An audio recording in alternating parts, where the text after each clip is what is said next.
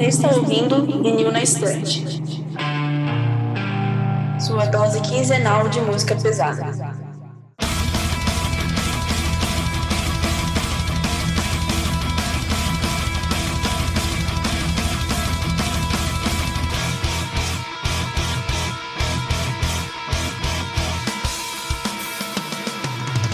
Oi, eu sou a Kati.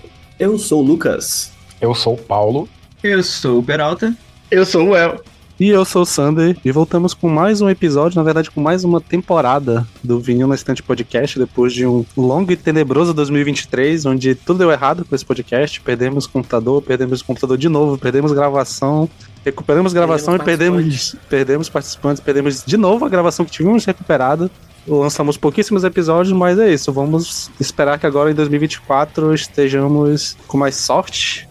E esse episódio aqui, ele é para fechar uma lacuna que a gente deixou aberta do ano passado, que era os episódios de lançamento, que a gente só conseguiu publicar um. Apesar de a gente ter conseguido gravar três ainda, só que aí deu umas, uns problemas nos nossos computadores e é, quando a gente recuperou esses arquivos já tava praticamente já era esse ano e não tinha como publicar mais. Então resolvemos fazer um apanhadão do ano de 2023.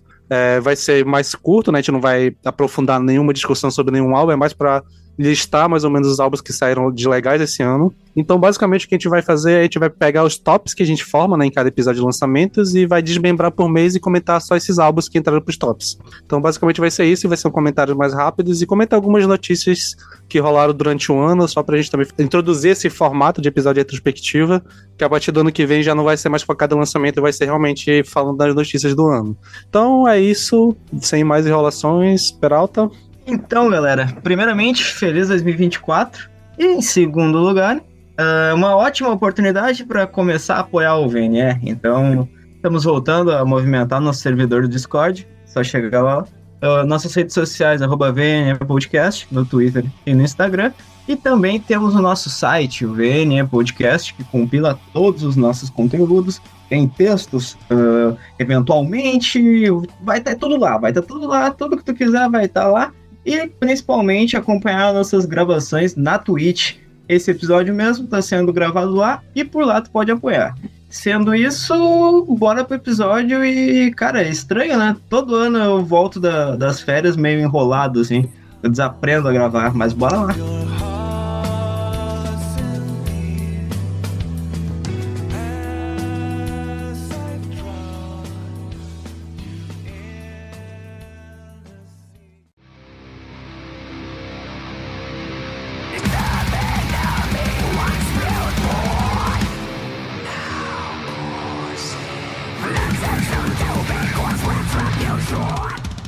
É isto, então vamos começar. É assim, eu até já dar esse disclaimer aqui, a gente vai fazer nessa questão de falar mais rápido, mas janeiro, fevereiro e março a gente vai falar mais rápido ainda porque ainda tem episódio publicado, né? O do primeiro trimestre de 2023 tem publicado, que é o último episódio que tem no feed. Então, pelo menos esse, quem quiser ouvir com mais é, calma o que a gente falou sobre esses álbuns, podem checar lá. Mas é isso, vamos lá para começar. Em janeiro tivemos alguns lançamentos que foram impactantes para nossa equipe, e o primeiro deles foi o The Coral Thumbs do Ahab. É, cara, Ahab é uma banda de. Como chama? É o do. Funeral Doom. Funeral Doom Náutico, né? Que eles se, eles se uhum. auto-intitulam. E esse álbum é entre no meu top 10, cara. Ele é maravilhoso, ele é pesado, ambiental e tem todo um, uma atmosfera assim pesada. E, cara, é muito bom. Adorei esse álbum, maravilhoso, vocais incríveis. É, sério, não tenho nada ruim para falar desse álbum, maravilhoso mesmo. Eu adorei muito esse álbum. É o Cthulhu Metal, né? Basicamente. Uma, uma pegada meio assim. Não, achei que você ia aprofundar mais no Peralta. É, não, eu gostei bastante desse álbum, assim, eu acho que pra, pra um álbum de Funeral Doom ele soa bastante melódico, inclusive, e mesmo assim ainda soa denso pra caralho, tipo, é, realmente você tá preso no fundo do mar, Tipo, a sensação é, cara, é fantástico, mano. É maravilhoso. Não entrou no meu top 10 por pouco. É, é um grande álbum. Só que eu vou confessar para vocês que eu acabei não ouvindo ele muito depois do, do época do lançamento. Então acabou ficando meio esquecido. Mas eu lembro que quando eu ouvi a experiência foi maravilhosa. Mas realmente acabei. Assim, não, não, tenho, não tenho tantas lembranças assim só de que a temática combina muito com a sonoridade. Eles conseguiram trazer isso pela música. É, comigo rolou um pouquinho parecido também, Sandro, mas acho que até por, por ser um álbum bem denso e um pouco longo, assim, tem que estar tá na, na, no mood certo pra ouvir, sabe? Eu parei na segunda faixa, depois da segunda faixa eu falei assim, eu não vou ouvir mais não, eu sei meus ouvidos me lançaram. Mas assim, eu vou parar pra ouvir esse álbum, mas eu achei bem arrastado, gente. Sim, a faixa é bem. leva bem ao pé da letra. Então já ouviu certo já. Beleza, o próximo álbum que temos aqui, ainda em janeiro, o Ashen Horde, com o álbum Antimony. É, Ashen Horde é uma banda de prog black. E assim, o black faz pelo prog o que o prog faz pelo black nessa banda. Funciona assim, maravilhosamente bem. É uma quebradeira quando tem que ser. É biruliro quando tem que ser. É um álbum extremamente interessante para você que gosta das duas coisas, tanto do prog quanto do black. É, compartilha membros com a Boria, que é um álbum que a gente falou bastante, é, quando saiu, acho que em 2021.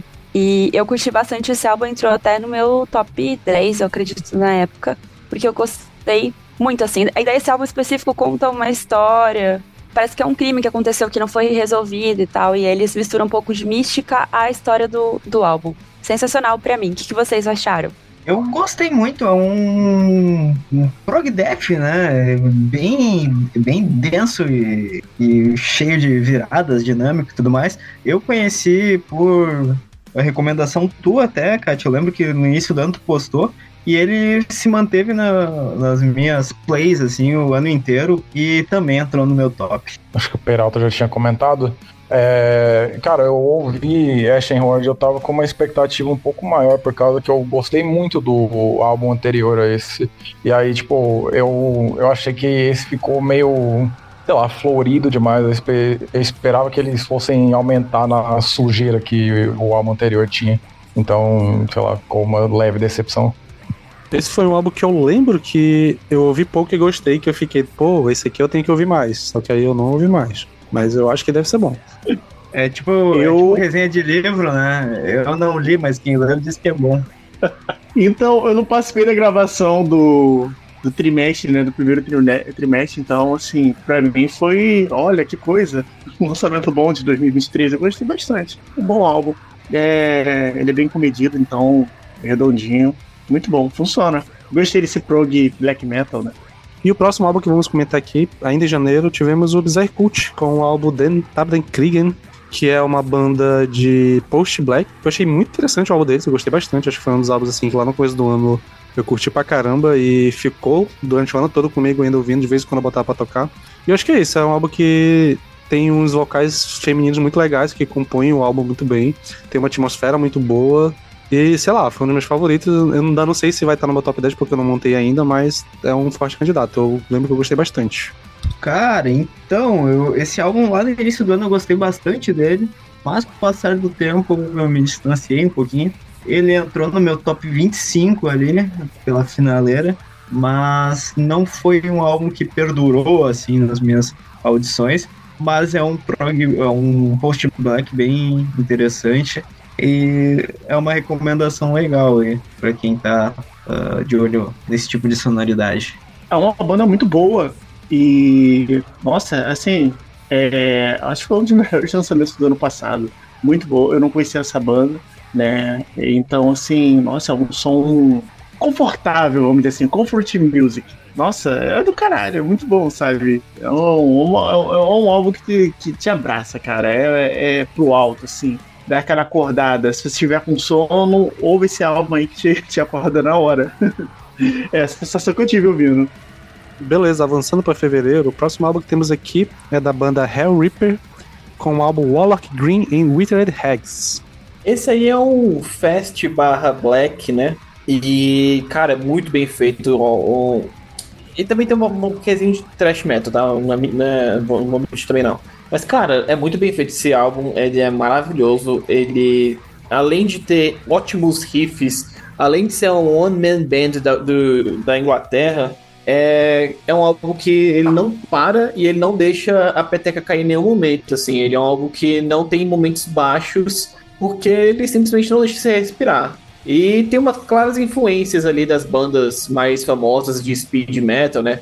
É, mas assim, É muito bom, é, é ótimo. É, é, e em nenhum momento parece ser um álbum que tá copiando o que os outros fazem. Ele pega as influências dele e deixa óbvias, mas não, não tá copiando nada de ninguém. E é isso, cara. É um álbum muito legal de ouvir. Eu ouvi durante o ano inteiro. E também tava no top 10. E maravilhoso, delicioso de ouvir. Pra mim, ele foi a melhor coisa que eu vi que tenha algo de thrash metal em décadas, talvez. Não, tô exagerando um pouco décadas, mas em anos com certeza foi. Décadas é foda. mas assim, é... acho que a coisa nova assim, thrash metal, acho que tirando algumas bandas específicas que eu já ouviria porque eu sou fã, acho que é mais ou menos isso que deveria ser, mais ou menos, pelo menos pro meu gosto, de ser algo que tu usa o melhor que o thrash tem, que é a velocidade, as guitarras, mas é, pega de outros gêneros coisas que contribuem muito, principalmente a questão do vocal, a questão de trabalhar um instrumental um pouco mais melódico, mais, mais agressivo também. Então acho que ele consegue captar o melhor que o Trash tem para oferecer e adicionar coisas ao que o Trash é fraco. Então acho que para mim ficou maravilhoso esse álbum. O comentário que eu ia acrescentar é que ele é um álbum né, aí, de 2023 que soa às vezes como uma coisa muito antiga, mas não ah, porque copia, como vocês bem falaram, porque ele tem essa. Parece que ele carrega vibe, assim. É tipo bandas que carregam vibe de Black Sabbath, assim. Bandas que conseguem isso, que é uma coisa bem difícil. Eles fazem mais ou menos. Ele, o Real Reaper, porque é um cara só, certo? Ele isso consegue mesmo. fazer isso nessa, nessa banda, nesse álbum específico. Muito bom, mas também entrou no meu top na época, mas eu não sei se no ano. Acho que sim. Esse tá no meu top 10 e vou parafrasear a Kat e o Sander.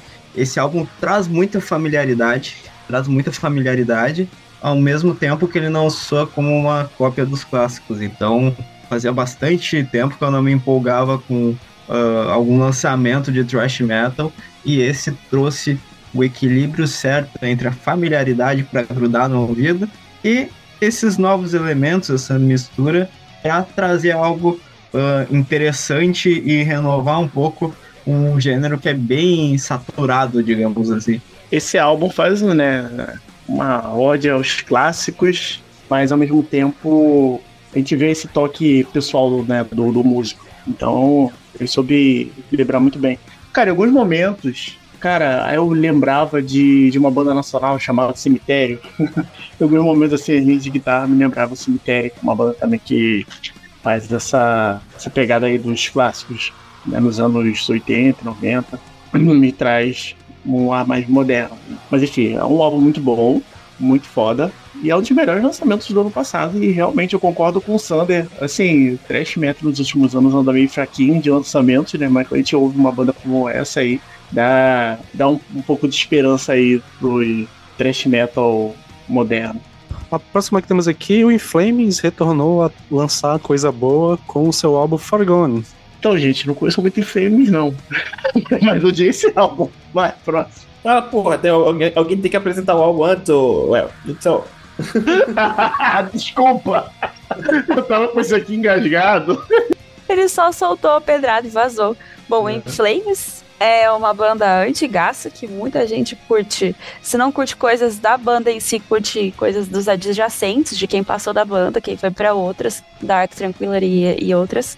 É, mas eles estavam há um tempo lançando álbuns meio complicados, né, Sandy? E hum, aí eles lançaram o Forgone, que, bom, continua sendo o death metal melódico que eles fazem sempre, porque eles são suecos, pra quem por acaso não souber. Eu curti bastante esse álbum, ele entrou no meu top. Uau! Eu, é, entrou no meu top na, no, no, no ano, preciso revisar, porque, né?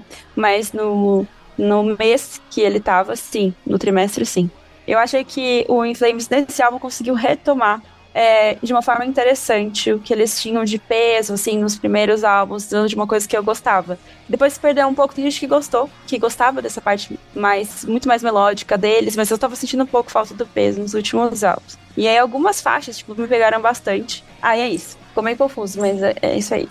É, eu não esperava gostar de um álbum do, do In Flames em 2023. Mas simplesmente gostei, cara. Eu, eu, eu gostei de quase todo o álbum. Acho que quando fica muito melódico e muito muito meloso, não, não me pegou muito álbum, não. Tem algumas músicas ali que ficam um pouquinho, né? Por exemplo, acho que Bleeding Out é uma música uh, muito melosa. E se eu não me engano, Pure Light of Mine também é uma música muito melosa. Faz um tempinho que eu vi esse álbum, tá, gente? Tô tentando lembrar aqui de cabeça. Mas, cara, quando o álbum tá pesado e mistura vocal gutural com vocal melódico e, limpo, né? Uh, funciona, e funciona legal, e tem bons riffs, e tem o peso, e tem a velocidade, e tem bons refrões. Então, assim, sabe, funciona o álbum, funciona, eu gostei do álbum. Foi, não foi, porra, não foi uma obra-prima, mas tá muito longe de ser um álbum fraco, sabe? Eu achei um álbum bem legalzinho, de verdade me surpreendeu positivamente. É, assim, eu sou muito fã da banda há muito tempo. E já tinha pelo menos mais de 10 anos, com certeza. Acho que o último álbum que eu tinha realmente curtido deles tinha sido.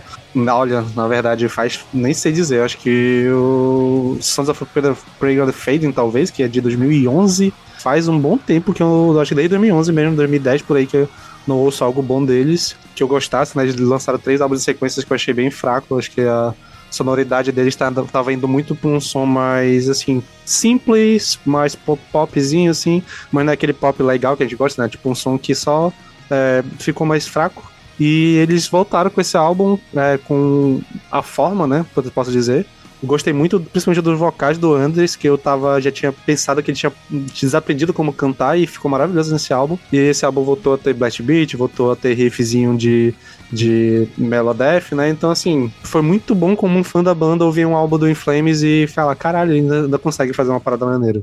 Então, acho que é, a minha impressão geral foi isso. Não, provavelmente não vai entrar no meu top 10, mas foi uma, um dos grandes momentos do ano foi ter ouvido essa banda que eu gosto tanto e ter saído de feliz de uma audição de um álbum novo deles. Beleza, então vamos seguindo aqui. O próximo álbum que temos é o Wilderness, com o álbum Path. Wilderness é uma one-man band de folk black metal atmosférico e ela tem uns seis anos de estrada só. É, e eles são húngaros, então uma banda de um lugar inusitado aí que a gente escutou em 2023. Falar um pouco do que eu achei dessa, desse álbum, ele entrou no meu top. É, eu achei que ele foi um dos mais introspectivos, assim, que eu encontrei no ano, no mês de fevereiro, né? Gostei bastante, fala um pouco sobre. É um pouco uma temática meio batida assim de viking e tal, mas o álbum em si é bem interessante. Tem uma, tem uma cadência legal, é um folk que não é aquele folk feliz e tal. Se eu falo para vocês que, são, que ele é uma que é um álbum introspectivo, ele vai ser um folk feliz, olha lá, Corp Clan e etc. Então ele tem uma outra vibe, assim, curti bastante desde a capa ao, ao som em si. Curti bastante mesmo. Esse aí eu ouvi, muito boa. Assim, não é um folk piegas, né? Então, isso que é bom. É um folk que ele é mais introspectivo, né? Então tem seus momentos, momentos mais atmosféricos. Em alguns momentos me lembrava um Agalote, algo do tipo. Não conheço a banda, então assim, pelo lançamento, pelo esse álbum, foi a sensação que eu tive. Eu tava ouvindo algo parecido com Agalote. Muito bom, curti bastante. Em março tivemos o álbum To Know The Light da banda Downrage. E essa eu posso apresentar, é uma banda de RABM, né, de black metal anarquista e comunista. E esse álbum é o terceiro álbum que a banda entrega. É, foi um álbum que eu gostei muito de ouvir, assim, eu sou muito fã da banda e acho que eles conseguiram seguir a discografia da banda que sempre entrega álbuns muito bons. E assim, a sonoridade é basicamente um black metal que mistura com violino folk, só que de uma forma que não vira um folk black metal, é só adiciona o violino no, no no black metal deles, que é um black metal mais cru, assim, mais pesado, mais, mais clássico, né, por assim dizer. E eu acho a banda maravilhosa e esse álbum foi um dos grandes álbuns do ano para mim. É, pena que a gente vai falar disso mais tarde, né, mas a banda acabou anunciando o final das atividades depois do lançamento desse álbum. Mas, assim, foi uma experiência de ouvir esse álbum especificamente é maravilhosa. Eu indico tanto ele quanto os outros da, da mesma banda, são todos maravilhosos. Cara, puta álbum, puta álbum, quase entrou no meu top 10. Uh, no início do ano eu falei mais sobre ele, então quem quiser só ouvir lá. E, cara, uh, dá pra colocar eles mais na onda do Panopticon, assim. Acho que quem curte Panopticon normalmente vai curtir Downrage. Ah, caraca, agora fiquei surpresa que a banda acabou, não sabia. E eu nem sabia que eles tinham lançado o álbum, né? Eu, eu curto bastante os, é, os dois primeiros álbuns. Tá com letra né, sobre anarquista, eh, sobre anarquia e tal. Então, sei lá, é, assim, é uma sonoridade bastante necessária, né? Assim, a temática operária que eles trazem nas, nas músicas, nossa, é muito foda. Pra quem não conhece a banda, procura, da Rage, é muito bom. E esse lançamento eu achei uma pegada bem é, How Black Metal, né? E assim, eu me amarro no How Black Metal. Então, assim, me pegou. E se eu tivesse feito um top 10, com certeza estaria no meu top 10 de lançamento. Então, vamos seguir aqui. O próximo álbum que temos é uma banda grande, o Hacking, lançou o álbum Fauna. Eu tava com saudade de ouvir alguma coisa de qualidade do Hacking. E esse álbum entregou algumas coisinhas. Eu, eu não entendo o rostinho de vocês estranhando esse comentário. Sendo que os últimos álbuns deles foram, tipo, gente. Então eu, obviamente, para ouvintes de longa estrada, assim, tipo, sabem que eu não vou gostar. É, voltou para um prog metal, prog rock, assim, eu gostei bastante. E, cara, eu fiquei pensando que isso poderia estar facilmente assim no meu top até o ano começar a me surpreender em alguns poucos momentos. Mas se fosse um top 30 em vez de um top 25 que eu montei, ele teria entrado. Então, é um álbum. De elogiar sem elogiar direito, cara, meu Deus do céu, como que pode? Ficou o melhor álbum em muito tempo do Reiki, mas não entra nem no meu top 30, no meu top 25. Caralho, é, É incrível. Deixa eu falar rapidinho, Peralta. Cara, esse álbum aqui eu falei um pouco mal dele na, na hora que ele lançou, porque eu gostava do, do, do Reiki mais pesado. Não acho que tenha nada de gente no, no passado dele, é só porque o Paulo tem, tem medo de ser modernoso às vezes. É incrível. É, eu fico mas- traumatizado. é, incrível, incrível. Tem... O cara fez uma guitarrinha mais pesadinha ali junto com a bateria, ele já entra em choque. É, que é oito cordas. É, mas enfim. Dito isso, quando lançou o álbum eu não gostei dele tanto, mas conforme foi passando o tempo eu gostei. E, tipo, não entrou no meu top 25 também, não é o, porra, o super álbum preferido, mas eu achei divertido esse álbum de ouvir. E combina com a banda, né? Esse, esse prog que não é tão piruliro, mas ele realmente ele, ele dá uma encostadinha ali no, no prog rock, assim. E, pô, a voz do, do Jennings tá incrível, né? Então, sempre gostosinho de ouvir. E é um, é um bom álbum, é legal. é um- Eu adorei vocês falando que- como é que é. Ótimo, nota 2. Eu não entendi se vocês gostaram do álbum. Não entendi. Não, eu gostei, mas não entra no top 25 mesmo, não. Não é um álbum. Bom, hater. Porra. É, exatamente. Vocês nunca deram nota 7 pra um aluno, né? Tô vendo, tô vendo isso na cara de vocês. É, pois é, eu não tô entendendo. É o álbum nota 7 pra caralho. É isso. Dito E assim, isso, tem, tem entrado no meu top 30, ele tipo, diz mais sobre 2023 do que sobre o álbum em si. dito isso, cara, eu gostei bastante desse álbum. Ficou no meu top 15, quase entrou no top 10. Achei um prog divertidaço, assim. Ah, é um álbum bem, bem levinho até. Tem um pouquinho do biruliro, tem a parte melódica, mas ele desceu muito bem.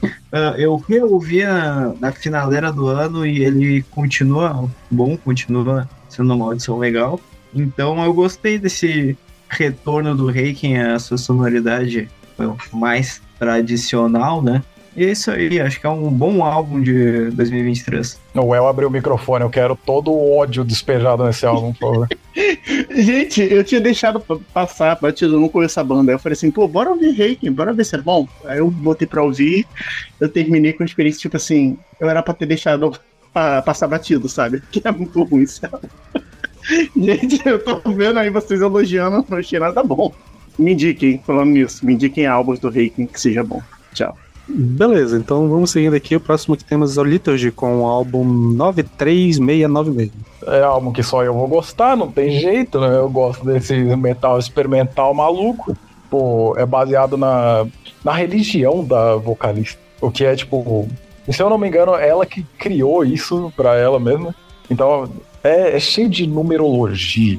Tipo, é cheio dessas coisas, tipo, super que eu não vou entender logo de cara, assim. Mas achei um álbum extremamente bem escrito. Eu acho que ele passa por diversos momentos, assim, de, tipo, metal experimental, tipo, ah, música eletrônica até um pouco. E ah, outros gêneros, tipo, mais exóticos, digamos. E é isso, cara. Tipo, é uma experiência muito, muito exótica, Liturgy. mano. Vocês têm que ouvir pra, tipo, ou odiar de vez, ou simplesmente, tipo, ah, deixa eu dar mais chance. Como eu faço desde então. Puta, foda-se. Não ligo pra nenhum comentário de nenhum de vocês. Cara esquisito. É isso, né? Mas ninguém ouviu, eu suponho. Hum, Beleza, então vamos aqui pro próximo álbum que eu imagino que. Não sei se vai ser o top 1 de alguém aqui, mas com certeza deve ser o top 1 do VNE no ano de 2023, que é o Exul do Neil Bleviscaris, que é aquela banda de prog death australiana que lançou um álbum e que continua com uma discografia perfeita a banda. É isso que eu tenho a comentar, é maravilhoso. É isso, eu falei no início do ano e continuo com a opinião. Álbum do ano não tem pra ninguém, Neil Bleviscaris é muito foda e merece toda a pagação de pau aqui nesse podcast. Pro meu top 3 do ano, né, cara? Eu gostei muito desse álbum. É maravilhoso. É... A edição do baixista lá, que eu esqueci o nome, é impecável. Parece que ele entrou na banda. Assim, parece não, né? Ele já era fã da banda, ele já tinha vídeo de fazendo playthrough da banda em 2017. Então, parece que é um, realmente é um fã da banda que entrou na banda e, e foi perfeita a entrada dele. E, cara, é isso. Não tem muito o que falar. É, violino foda, vocais incríveis, baixo maravilhoso, ótimos riffs e algumas surpresas ali. Tem uns breakdowns, assim, é, tem uns momentos que eu fiquei, caraca, não esperava. E é isso, maravilhoso. É, como disse o Sander, a discografia dos caras continua perfeita, assim. Eu achava que, tipo, em algum momento, pô, a poeira vai, vai baixar, assim, a gente vai começar a ver uns errinhos na discografia, mas não, tipo, foi, foi a. Nossa, foi o lançamento que eu mais aguardei assim em 2023 e valeu cada segundo. E aguarde novidades sobre Neil Viscaris desse podcast esse ano. Só vou deixar isso aqui no ar. Uhul! Prosseguindo, uh, na verdade, antes de prosseguir, só comentar algumas noticiazinhas aqui do trimestre, só pra fazer, né, nesse formato mais retrospectiva. Nós, tipo, assim, no mundo geral do rock, tivemos o Foo Fighters voltando aos palcos depois da, é, do falecimento do baterista, né? Então eles voltaram a fazer shows e tal. E quem acabou esse ano foi o Xamã. A banda finalmente acabou, né? Quando o baterista se mostrou ser um incel do caralho e a banda resolveu chutar ele e acabar as atividades. E agora ele falou que ele vai fazer Cara, um- acho- uma banda de rock de verdade. Ah, não. Mimimi, né? Não! Eu, eu me desliguei tanto dessa, dessa bolha ali que eu tinha passado batido. pra mim. O Xamã, o Xamã realmente acabou ou virou Xamã? Acab- Não, não. Xamã é outro rolê, não é uma banda, assim, tipo, é um festival. Tá bom. Tá bom. Ainda, né? Ah, é ainda. É, ainda. Cara, assim, ó, eu- a gente sabe que o Xamã já tinha acabado em 2019, né? Vamos ser bem sinceros, mas Porra, já tinha. Pra mim, acabou em 2006. Então. É, exatamente. é. Mas muito bom saber que tem um baterista red pilado que tem fã ainda. É muito incrível isso. sensa- Sensacional. E o Ozzy finalmente aposentou, né? Teoricamente, mas já vi algumas notícias recentes dizendo que ele quer voltar ao palco, né? Então não sei se ele aposenta de verdade ou não, mas. Bicho, Não, as últimas não, entrevistas. A volta dos que não foram, simplesmente. Assistir, assistir as entrevistas do Ozzy, é, pra mim, tá sendo que nem assistir ao vivo do, do Motorhead de 2015, assim, é saber que o cara tá ali na. Somente Não, a capinha do Batman, velho. É foda. É, meu, coitado do, do, do Ozzy tá só o ronco do Todinho, cara. Ah. E a Sharon já, pelas últimas declarações, a Sharon, assim, cara, ele. O negócio dele é ficar em casa e ter o máximo de qualidade de vida possível, mano. Esquece que o Ozzy não vai voltar. E o estado de saúde dele é, é, é isso aí, tá ligado? Vai ser isso aí. E por fim tivemos o falecimento do Caniço, do Raimundos, que era o único ser humano decente daquela banda, né? E acabou Eu falecendo. ia falar isso, mano. Ele era o único que não era um cuzão, tá ligado? Então não tem nem mais desculpa de, de colar em show desses porra esse- é, ainda, né? Dá aí pra to co- tocar essa desculpinha aí. Então é isso. Que tá isso, show assim, de uma banda porque o ba- baixista é legal. Não, mas o, o- fa- falando, falando a real mesmo, assim, tipo, é uma notícia triste e tudo mais, e o Caniço até é um baixista bem subestimado ali do, do rock mainstream brasileiro. Sempre gostei sim, bastante mas- dos trabalhos dele. Porque o atual vocalista simplesmente é um Merda. bombado de primeira. Enfim.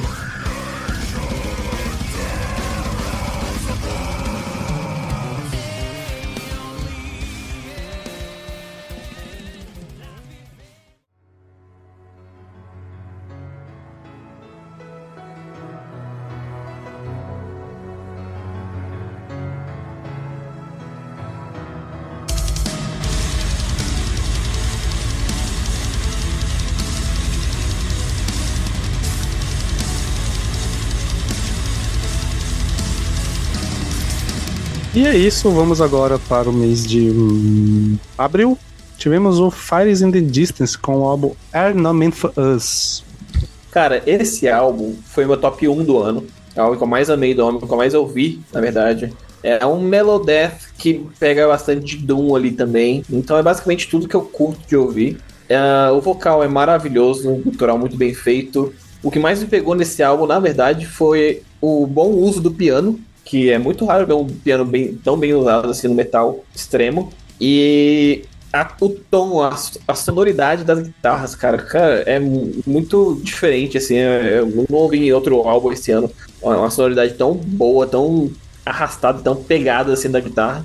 E, cara, não sei, eu não tenho nada para falar de mal desse álbum. Ele é perfeito para mim, de verdade. Uh, é tudo que eu gosto de ouvir no metal. É arrastado, é ótimos riffs, ótimos refrões. E, bicho, maravilhoso, sério. Eu nunca tinha ouvido essa banda e incrível. Cara, eu gostei do álbum. Ele é um álbum bem competentíssimo. Tá tudo no lugar certo e tudo mais. Só que ele não clicou assim, não teve aquela coisa que me agarrou e me fez uh, ouvir pelo resto do ano. Mas, uh, em razão assim da, uh, praticamente não ter erros, ele entrou no meu top 25 do ano, né? Mas não, não ficou na, no topo das minhas audições. Cara, esse álbum, ele tá no meu top 3, provavelmente, não sei exatamente a posição, mas tá ali bem alto, eu acho que foi um dos álbuns que eu mais curti esse ano, acho que principalmente por esse ponto que o Lucas abordou, que é o uso do piano. É, tem alguns trechos que o piano faz umas melodias que é linda, que assim, que às vezes eu fico com vontade de chorar ouvindo, cara, que é bizarro, assim, de tão lindo que fica, faz tão bem feito. E, sei lá, tem tudo que eu gosto. É realmente um melodum, basicamente, assim, para quem ouve bandas do gênero, tá muito ali. É, talvez algumas pessoas que não gostem muito de bandas que focam muito no instrumental, talvez não curtam, porque eles acabam sendo, tipo, músicas muito longas em que o instrumental acaba ficando maior parte do tempo do que vocais. Mas ainda assim, para mim, maravilhoso, irretocável melhor uso de piano, acho que eu me senti como quando eu via Dark Tranquility usando piano muito bem feito. Então acho que para mim, nesse ponto, a banda me pegou legal. Álbum incrível. Acho que com certeza é o melhor lançamento do ano passado, assim. É... Uau! É tudo bem encaixado. é... Assim, não, vocês falaram do piano, né? Mas tem, também tem o uso do, do violino, do cello, né? Então, assim, isso, isso tudo também compõe, enriquece ainda mais as músicas desse álbum entendeu? Então, assim, eu lembro de ouvir ele e ficar com as músicas na minha cabeça, de voltar várias vezes pro álbum. Então, assim, do lançamento do ano passado, acho que foi o álbum que eu mais voltei para ouvir. É, saímos de um álbum que possivelmente vai estar tá concorrendo aos top 10 do VNE para outro que talvez concorra, que é o Threads of Unknowing da banda Void Ceremony. Puta que pariu, esse é foda. Esse é foda. Cara, foi uma puta surpresa. Eu conheci esse álbum por recomendação do Paulo. E eu lembro que foi uma época que a, até a Kat tinha comentado: ah, tá faltando um. Obviamente ela não usou o, o bar, né? É só um.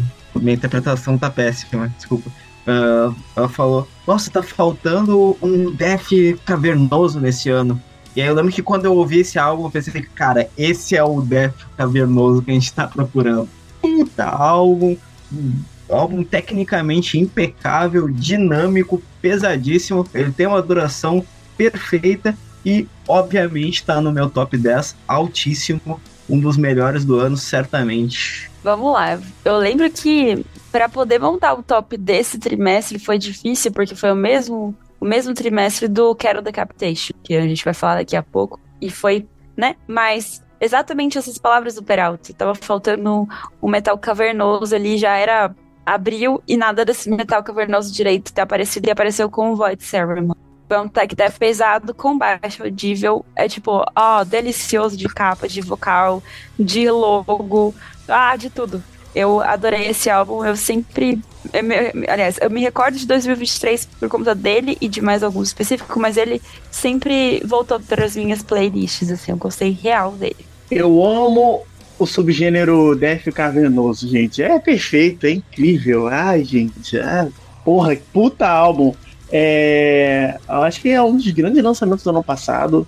E assim, é, eu lembro que quando eu comecei a ouvir na hora, eu falei, caralho, assim, tava faltando isso, sabe?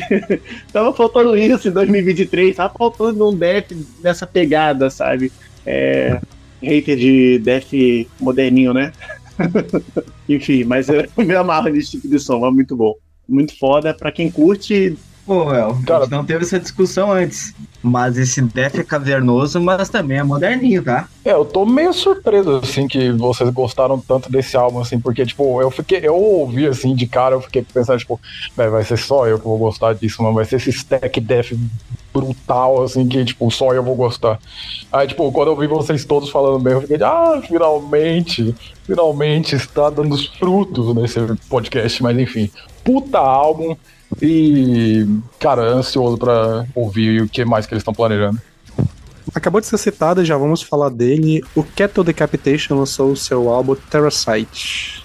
E aí, esse álbum, lembro que foi um álbum que teve uma polêmica ali, né? Porque é uma banda de death grind que pegou muita coisa ali do movimento do deathcore e é, fez uma mescla de sonoridade. E é uma banda que eu já curti, eu curto muito a discografia, principalmente os trabalhos mais recentes. Eu acho que o Terrasite só fez complementar. Acho que é uma continuação muito foda do Death Atlas, que é um álbum que eu também adoro, então Acho que é isso, uma banda que eu gosto muito, eu já gostava da sonoridade mais modernosa que eles estavam fazendo nos últimos álbuns, e eles só fizeram ampliar isso, e esse álbum pra mim ficou perfeito nesse ponto, principalmente com os vocais limpos que foram adicionados, mais explorados na verdade nesse álbum, e eu achei maravilhoso. Acho muito que- engraçado o movimento dos truzões descobrindo que grindcore também é core.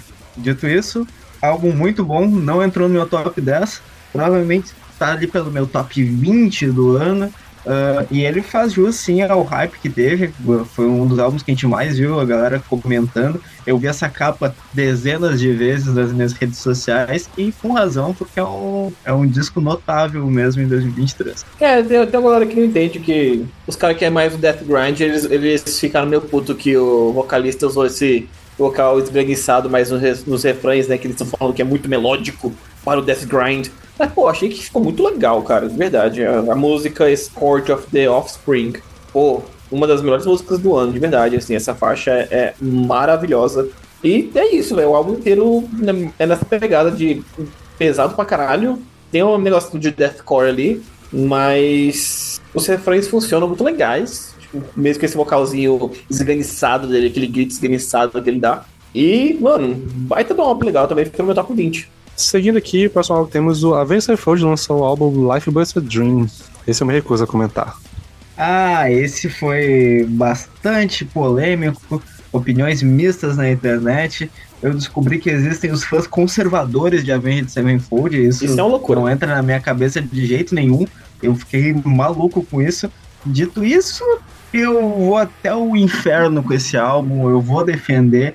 Puta álbum, um dos meus álbuns favoritos do, do ano. Quem tá acompanhando toda a Twitch percebeu que eu fiquei até agitado aqui na cadeira. E é isso, mano. A Avenged embarcou numa, num rolê prog, quase avant-garde, e eu tô muito feliz com isso. E é isso aí. Life is but a dream. Que o Lucas abriu o microfone e eu achei que ele ia comentar, velho. Vou fazer um contraponto depois. Não quero saber de Ah, contraponto essa porra. Gente, mas foi a pior música já feita em 2023. Dito isso, que álbum ruim. O cara ouviu Sleep Token quer falar de Mattel, mas enfim. Cara, É, isso aí é foda. eu, eu, eu diria justamente o contrário. O Mattel é uma das melhores músicas de 2023, né? Simplesmente Não, calma, eu, calma. advogado do Matt. Não, mas assim, só, tipo, dando o meu disclaimer, tipo, ficou no meu top 5 também, e eu acho justamente que, tipo, o que faz as pessoas não gostarem desse álbum é o que faz esse álbum ser gigantesco pra quem gostou. Então, tipo, eu entendo né, em toda a negatividade. É, Mas eu odeio, eu- né? É, eu amei o álbum, cara. É isso. Fazendo um contraponto rapidinho, assim, é, cara, é um álbum que eu, eu achei legal as mudanças. É um álbum que eu super apoio a mudança musical e de sonoridade e tal da banda. Tem umas pegadinhas ainda da Avenged ali, música, a música Cosmic, por exemplo, é uma ótima faixa. ah, é a mais conservadora no sentido de, da sonoridade da banda. Mas tem algumas faixas que não funcionam muito bem, cara. A Mattel simplesmente. O, o refrão dela é muito cansativo, é repetitivo demais. We Love You cansa pra É caramba, essa que eu ia comentar. É, então, assim. Tem algumas faixas que cansam, tem outras faixas que não cansam. As guitarras estão legais e o, o vocal do, do meu mano lá, que esqueci o nome agora aqui, que fugiu o nome. Ele. O vocal, o vocal dele às vezes parece que tá cansado. Não sei se é porque ele quis que soasse cansado ou se é, realmente ele tá cansadão. Mas é isso. Sabe o que parece? Parece colocar uma inteligência artificial com a voz dele, digitaram o que ele tinha que cantar e botaram no álbum. Pode ser, pode ser, pode ser. Não é o pior álbum do mundo, não, mas também, né, eu não acho essa- essas coisas todas. Enfim. Beleza, prosseguindo aqui, a banda Creep Death lançou o álbum Bondless Domain. Creeping Death é uma banda que eu não sei apresentar sobre ela, tá? É só, só sei que é um death metal que eu descobri em 23. É um death metal correto, tem alguns elementos um pouquinho diferentes em uma faixa e outra. Mas se você é um fã de Cannibal Corpse, um, Immolation, etc., você vai curtir essa banda. Até porque na faixa Intestinal Rap, com esse nome lindo, tem o próprio Corpse Grinder lá. Então, assim, é uma banda Essa- pra. Fala. Não, essa é muito boa, tipo, eu amei, porque, tipo, o Corpse Grinder é meu vocal de death favorito. É isso. É, é, é, esse álbum é bom, cara. É um bom álbum, tá? Não é, não é ruim, não. Mas é realmente só é um álbum de death metal, cara. Você não, tem, não vai pegar nada de novo aqui, não. Mas ele empolga. E eu acho que o que eu mais gostei dele é que ele, além de ser um death metal que é o basicão, ele é muito bem produzido. Então, ele soa moderno, mas com a sonoridade clássica do death metal, sabe? Então, gostei. Eu gostei bastante desse álbum, de verdade. Foi, foi, foi divertido de ouvir. É, eu vou parafrasear todos vocês, é um álbum correto, funciona, ele não promete nada diferente do que ele entrega. E também foi, foi outro álbum que eu vi um, um hypezinho, assim, eu vi a galera comentando bastante ah, na bolha dos metaleiros, então ah, entendi, assim, por que que ele teve um certo destaque no ano. Seguindo aqui, a próxima banda que temos, eu não lembro qual é, mas pelo nome parece esse tipo de coisa que o Paulo indica, que é o OK Goodnight, com o álbum The Fox and the Bird. O OK Goodnight é um álbum amado pelo Peralta. E eu gostaria de ouvir dele os comentários. Cara, então, ah, teve um dia, acho que foi o. Foi tu ou foi o Lucas? Não Foi sei, o Lucas. desse- Foi o Lucas. O Lucas mandou assim, ó.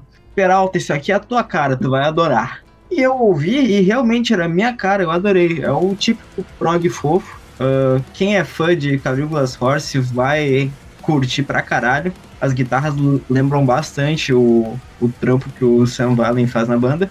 O- tem um vocal feminino que é fofíssimo, maravilhoso. Amei. A capa é linda também.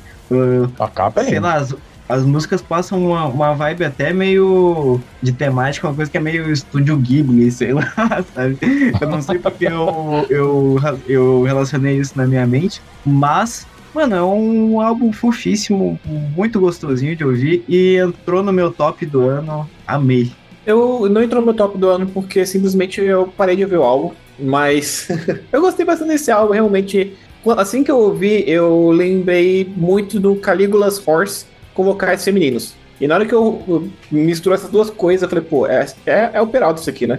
E é isso, é basicamente essa pegada. Ah, tem essa, essa coisa um pouquinho oriental, posso dizer, que o Peralta falou, de tipo assim, parece música de, de encerramento de episódio de anime, tá ligado? Então, Boa, boa. então, é legal, eu gostei, eu achei divertido de ouvir, mas eu esqueci, conforme o ano foi progredindo, eu esqueci do álbum. Mas não é um álbum ruim, não, é bem legal. Próximo álbum que temos aqui, de uma banda é, veterana do Doom Metal, Saturnus lançou seu álbum Stop Your Thing. Mais um álbum de Funeral, Funeral Doom aí, né, pra galera odiar. Mas eu achei muito divertido esse álbum, de verdade, eu achei muito legal, tem uns riffs muito bons. Ah, o vocal continua aquele vocal cultural cavernoso, profundo pra caramba. Ah, tem a sua dificuldade, porque tem as suas narrações no meio do álbum, e tem a parte falada e tal, e dá uma quebrada legal, e é cansativo pra algumas pessoas. Acabou ficando cansativo pra mim também. Eu gostei bastante do álbum no lançamento, mas depois ele foi cansando um pouco. Mas tem umas faixas muito boas ali, ah, principalmente a segunda faixa do álbum, que eu não vou lembrar aqui agora, mas ela tem um. Ela é bem longa, né? tem uns 11 minutos, e os últimos 3, 4 minutos tem um riff assim, lindo, maravilhoso, melódico. Ah, e é isso, cara. Eu gostei bastante desse álbum, mas assim, não é pra todo mundo. Se você gosta muito de Funeral Doom, você vai adorar esse álbum. Se você tá tentando conhecer o Funeral Doom, talvez você goste desse álbum. Se você não gosta de Funeral Doom, não precisa. Ah, eu não diria nem tanto funeral, acho que vai mais pra um Doom Gothic mais lento. Não sei se É, chega a ser funeral porque ele não é tão. É, pesado assim, é. tipo, ele não é tão. Que nem o do Arabi que é mais denso. Ele é mais lento, eu diria. Então, assim, Verdade. é mais para essa vibe, assim, Gothic Doom. É uma banda que eu gosto muito e o álbum eu achei perfeito, assim, maravilhoso. Uma boa volta pra banda. Eles estavam um tempão sem lançar álbum. E foi. Assim, eu curti bastante. Acho que pra quem é fã da banda, acho que não tem muito o que reclamar. Pra quem já conheceu alguma coisa, e pra quem não é, queira ouvir alguma coisa assim, que é um Doom mais calmo, mais. que tem seus momentos que estoura, mas ele é muito mais cadenciado, eu diria. E tem um foco muito mais numa questão mais soturna. É, então acho que é isso. É, é, é isso. E, ó, e o som é maravilhoso. Tá muito bom o álbum. Acho que dos grandes destaques do ano. Prosseguindo aqui, temos o Static Abyss com o álbum Aborted from Reality. Mais um álbum que entrou no meu top 10. É um, um álbum que são os dois caras lá do Autopsy. Não, não vou lembrar o nome deles agora, de jeito nenhum. Mas é um álbum dos dois, dois caras lá do Autopsy. E, mano, é um Death Doom podreira, feio, nojento, mas é gostoso, cara. É muito bem feito, tem ótimos riffs, tem um peso cabuloso. Uh, porra, tem uma música chamada Cathedral of Vomit, tá ligado? Tipo, acho que todas as bandas de metal do mundo tem uma música chamada Cathedral of Vomit, só pra, tipo, o que, você vai fazer com essa música aí agora? Com esse, com, esse, esse título de música. E a música é maravilhosa. Tem uns riffs melódicos ali que, como bom Death Doom tem que ter. Mas é um mel melódico, assim, que não, não, não é de boa, não, cara, sabe? É um riff bem distoante, assim. É muito bom. Sério, eu adorei esse álbum. Ele é podreira, mas é uma delícia. Eu adorei esse álbum, tá no meu top 5, se eu não me engano. E é isso. É, é muito, muito, muito bom. Se você gosta de Death Doom mais sujo, você vai gostar. É, eu fui ouvir eu esse álbum sem. Eu vou usar muito o adjetivo melódico que não é de boa, não. Porra, adjetivo é foda. Não, mas é, tipo, eu fui, eu fui ouvir esse álbum sem confiança nenhuma, assim. Até porque eu achei que os caras do Autopsy já tinham esvaziado a, as composições deles, assim, porque eles estão trabalhando pra caralho ultimamente. Mas, porra, que, que Death Doom bem feito, cara. Puta merda, mano. Quando, quando é esse Death Doom, assim, que é, tipo, podre, sujo, aí, aí eu quero. Aí, pô, fique aqui comigo. E eu só concordo com o Lucas, cara. Tipo, Cathedral of Vomit é, tipo, caralho, uma das melhores músicas do ano facilmente, assim, cara. Meu Deus do céu. E o Autopsy, inclusive, que já lançou outro álbum esse ano. E não é ruim, não. Ah, não, vai, vai lançar, vai lançar. Não, já lançou já no ano passado. Ah, não, lançou no fim do ano passado, né? Perdão, isso. pode seguir isso, né? Hum, beleza, seguindo aqui, o próximo álbum que temos é o A Journey Through the Fire com da banda Sworn. Vamos lá, Melodic Black da Noruega é, que soa como suecos do Dissection. e aí, só isso já explica porque eu curti muito essa banda. Mas falando um pouco deles, eles são metal, black metal de capuz. Esse álbum que a gente vai falar dele em específico é o quarto álbum da banda. Eu curti muito, muito mesmo esse, esse álbum. É, o som abre com uma música calminha, que não te diz nada sobre, sobre o que vai ser o álbum, mas depois começa uma pedrada, um vocal um pouco mais rasgado, assim, e eu curti bastante. Só não curti que eles trocaram o logo para esse logo aí, que é muito uh, normal. Assim, eles tinham um logo mais podreiro, assim, mais interessante. Concordo, e assim embaixo. É, esse logo aí, ele é muito normalzinho. O logo antigo deles era mó legal, simétrico, mó foda. E é isso, cara. É, é, um, é um black metal que passou por mim, assim, e eu ouvi, eu falei, caralho, bom, bem feito. Mas depois eu esqueci dele. Mas assim, é um bom álbum se você curte um black metal melódico ali que ele tá sempre te surpreendendo. É, é basicamente esse tipo de álbum, assim. Ele, ele, ele sempre traz um, um riffzinho do nada. Uh, é bem gostoso de ouvir, de verdade. Pra mim rolou mais ou menos o que rolou com o Lucas. E também foi um álbum que quando eu tava ouvindo eu pensei, cara, isso aí é, é bem a sonoridade que a Kat curte, tá ligado? E acho interessante que vem aí a playlist Black Metal de capuz, eu gosto, assim, normalmente essa, esse subgênero black metal de capuz, eu gosto das bandas, é impressionante, sabe? Yaira, né, é Sworn, é, Miss Firme, enfim, tem um monte de banda aí de, de capuz que tem um som muito interessante. Nossa, cara, que banda foda. É, assim, eu escutando não parecia black metal norueguês. E assim, o black metal norueguês, ele é muito batido, né? Então todo mundo já conhece, já ouviu as 300 bandas da Noruega. Então quando você ouve uma banda da Noruega que soa diferente, assim, te pega assim. É, assim, me pegou, me pegou de surpresa, né? Então eu gostei bastante. É, que acharam também de 2023. É um puta álbum. Beleza, prosseguindo aqui, nós, pra fechar o trimestre, o Tantifac. Pera aí, como é que pronuncia mesmo isso? Tantifaxat. Lançou o álbum Hive Mind Narcosis. E assim, é Como uma banda de ah, avant-garde black, né? Dá pra dizer, talvez. Não sei se é tão black assim, ou tão avant-garde assim, né? Tivemos essas discussões. Mas, assim, um álbum que eu curti bastante. Eu acho que, é, como eu disse no episódio que não foi ao ar, nem irá, é uma banda que me trouxe uma vibe um pouquinho parecida, assim, bem pouquinho, com a sensação que eu tenho quando eu ouço Unexpect. Então, isso me deixou feliz porque por ser uma coisa esquisita nesse nível. E eu gostei bastante, acho que a sonoridade é bem estranha. Poderia ser mais estranha, poderia, mas acabou que é, do jeito que foi já foi suficiente pra mim. E eu gostei bastante do álbum. Então, ah, como pode um álbum de uma banda que eu nem sei falar o nome ter me cativado tanto nesse ano? Outro álbum que tá no meu top 10, e quando eu gostei dessa sonoridade, eu comecei a pensar, tipo, caralho, acho que eu tô falando muito com o Paulo, tem que dar uma diminuída, assim. Ah, ele não tá sendo uma boa influência pra mim. Ah, dito isso, eu gostei A- muito a da melhor influência. De, de black metal com avant-garde ali, gostei muito da forma que, que funciona. É um álbum caótico, denso, pesadíssimo. E é uma boa recomendação pra esse ano. Foi uma das grandes surpresas pra mim. Ah, e a capa é muito foda. Eu ia comentar isso agora. A capa desse álbum, puta que pariu, cara. Que bagulho lindo. Meu Deus do céu. Tipo, eu fiquei atraído pe- pela capa desse álbum, confesso, mas, tipo, eu, beleza, eu fui ouvir assim, só pensando na capa. Quando veio esse black metal avant-garde, dissonante, assim, eu já falei, eu tô em casa. Não tem jeito. Aqui, aqui é meu território completamente. Cara, tipo, pô, lindo álbum, cara. Lindo, lindo, lindo álbum. Tipo, do começo ao fim, assim.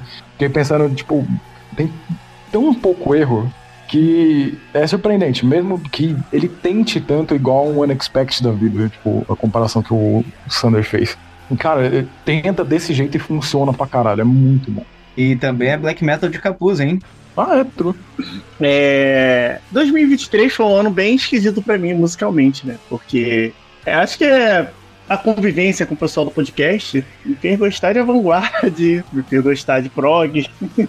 então, os episódios que não, não vão ao ar, né? Tem umas bandas aí inusitadas que eu gostei, comecei a gostar, enfim. E uma dessas bandas aí foi essa banda impronunciável aí, que é muita cara do Paulo.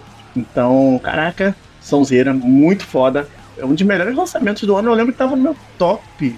No meu top do, do trimestre, inclusive. Que é, ficou em terceiro lugar por aí. Eu gostei pra caramba. Muito bom. Redondinho. É caótico, é muito bom. E não precisava ser tão estranho assim, não, gente. Tá ótimo, assim. A estranheza tá bem equilibrado. Dá pra entender Tá a ponto, musicalidade. tá no ponto. Então, tá no ponto. Eu tô muito orgulhoso dessa mudança do El. Não canso de falar isso. É. Ó, o, lá na Twitch perguntaram se a gente vai falar do álbum do, do King Gizzard. Não tá na nossa lista aqui, mas acho que tá na lista do Paulo, né, Paulo? Do Pentagonic Apocalypse. É, o Petro Dragonic Apocalipse. Ah, cara, eu amei muito esse álbum, assim.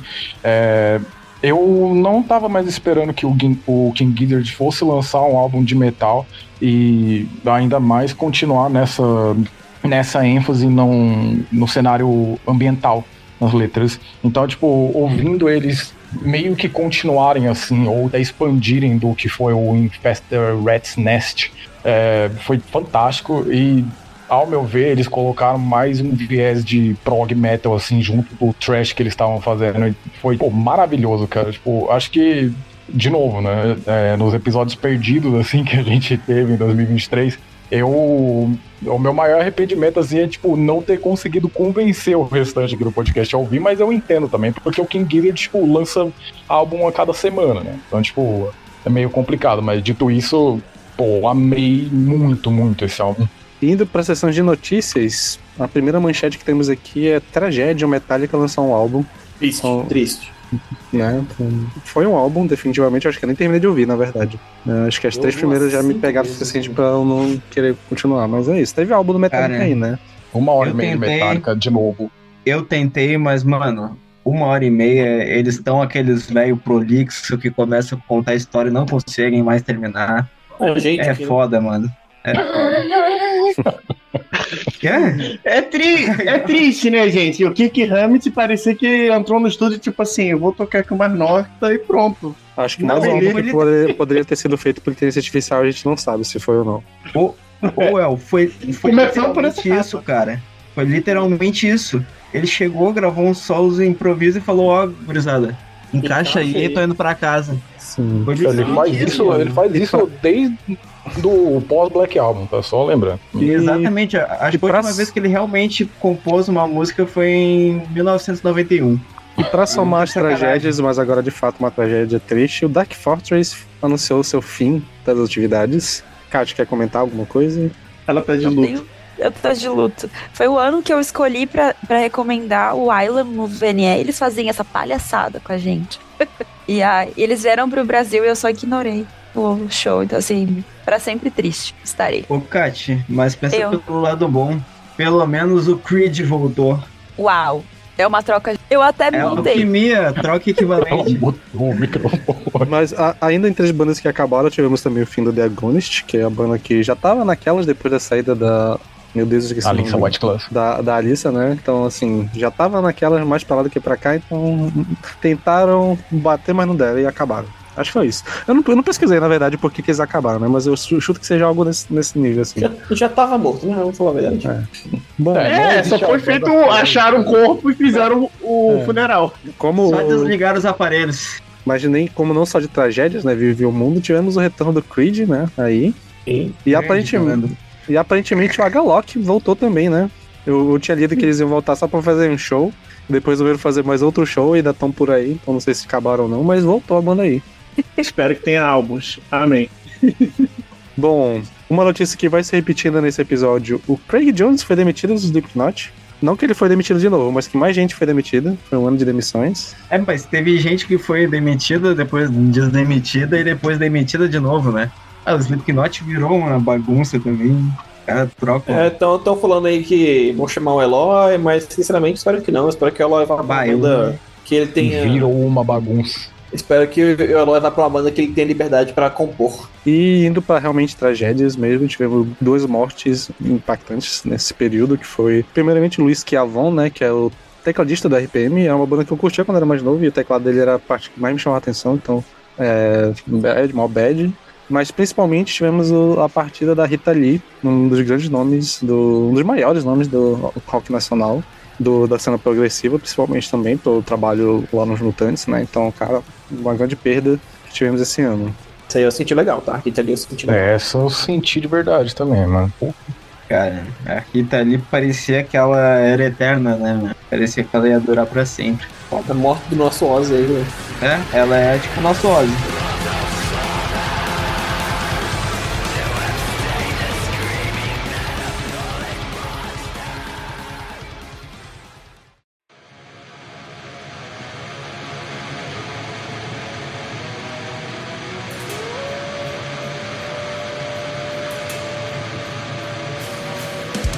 Então vamos aqui continuar agora pro terceiro trimestre e em julho a primeira banda que temos foi o Agriculture com seu álbum auto-intitulado Agriculture.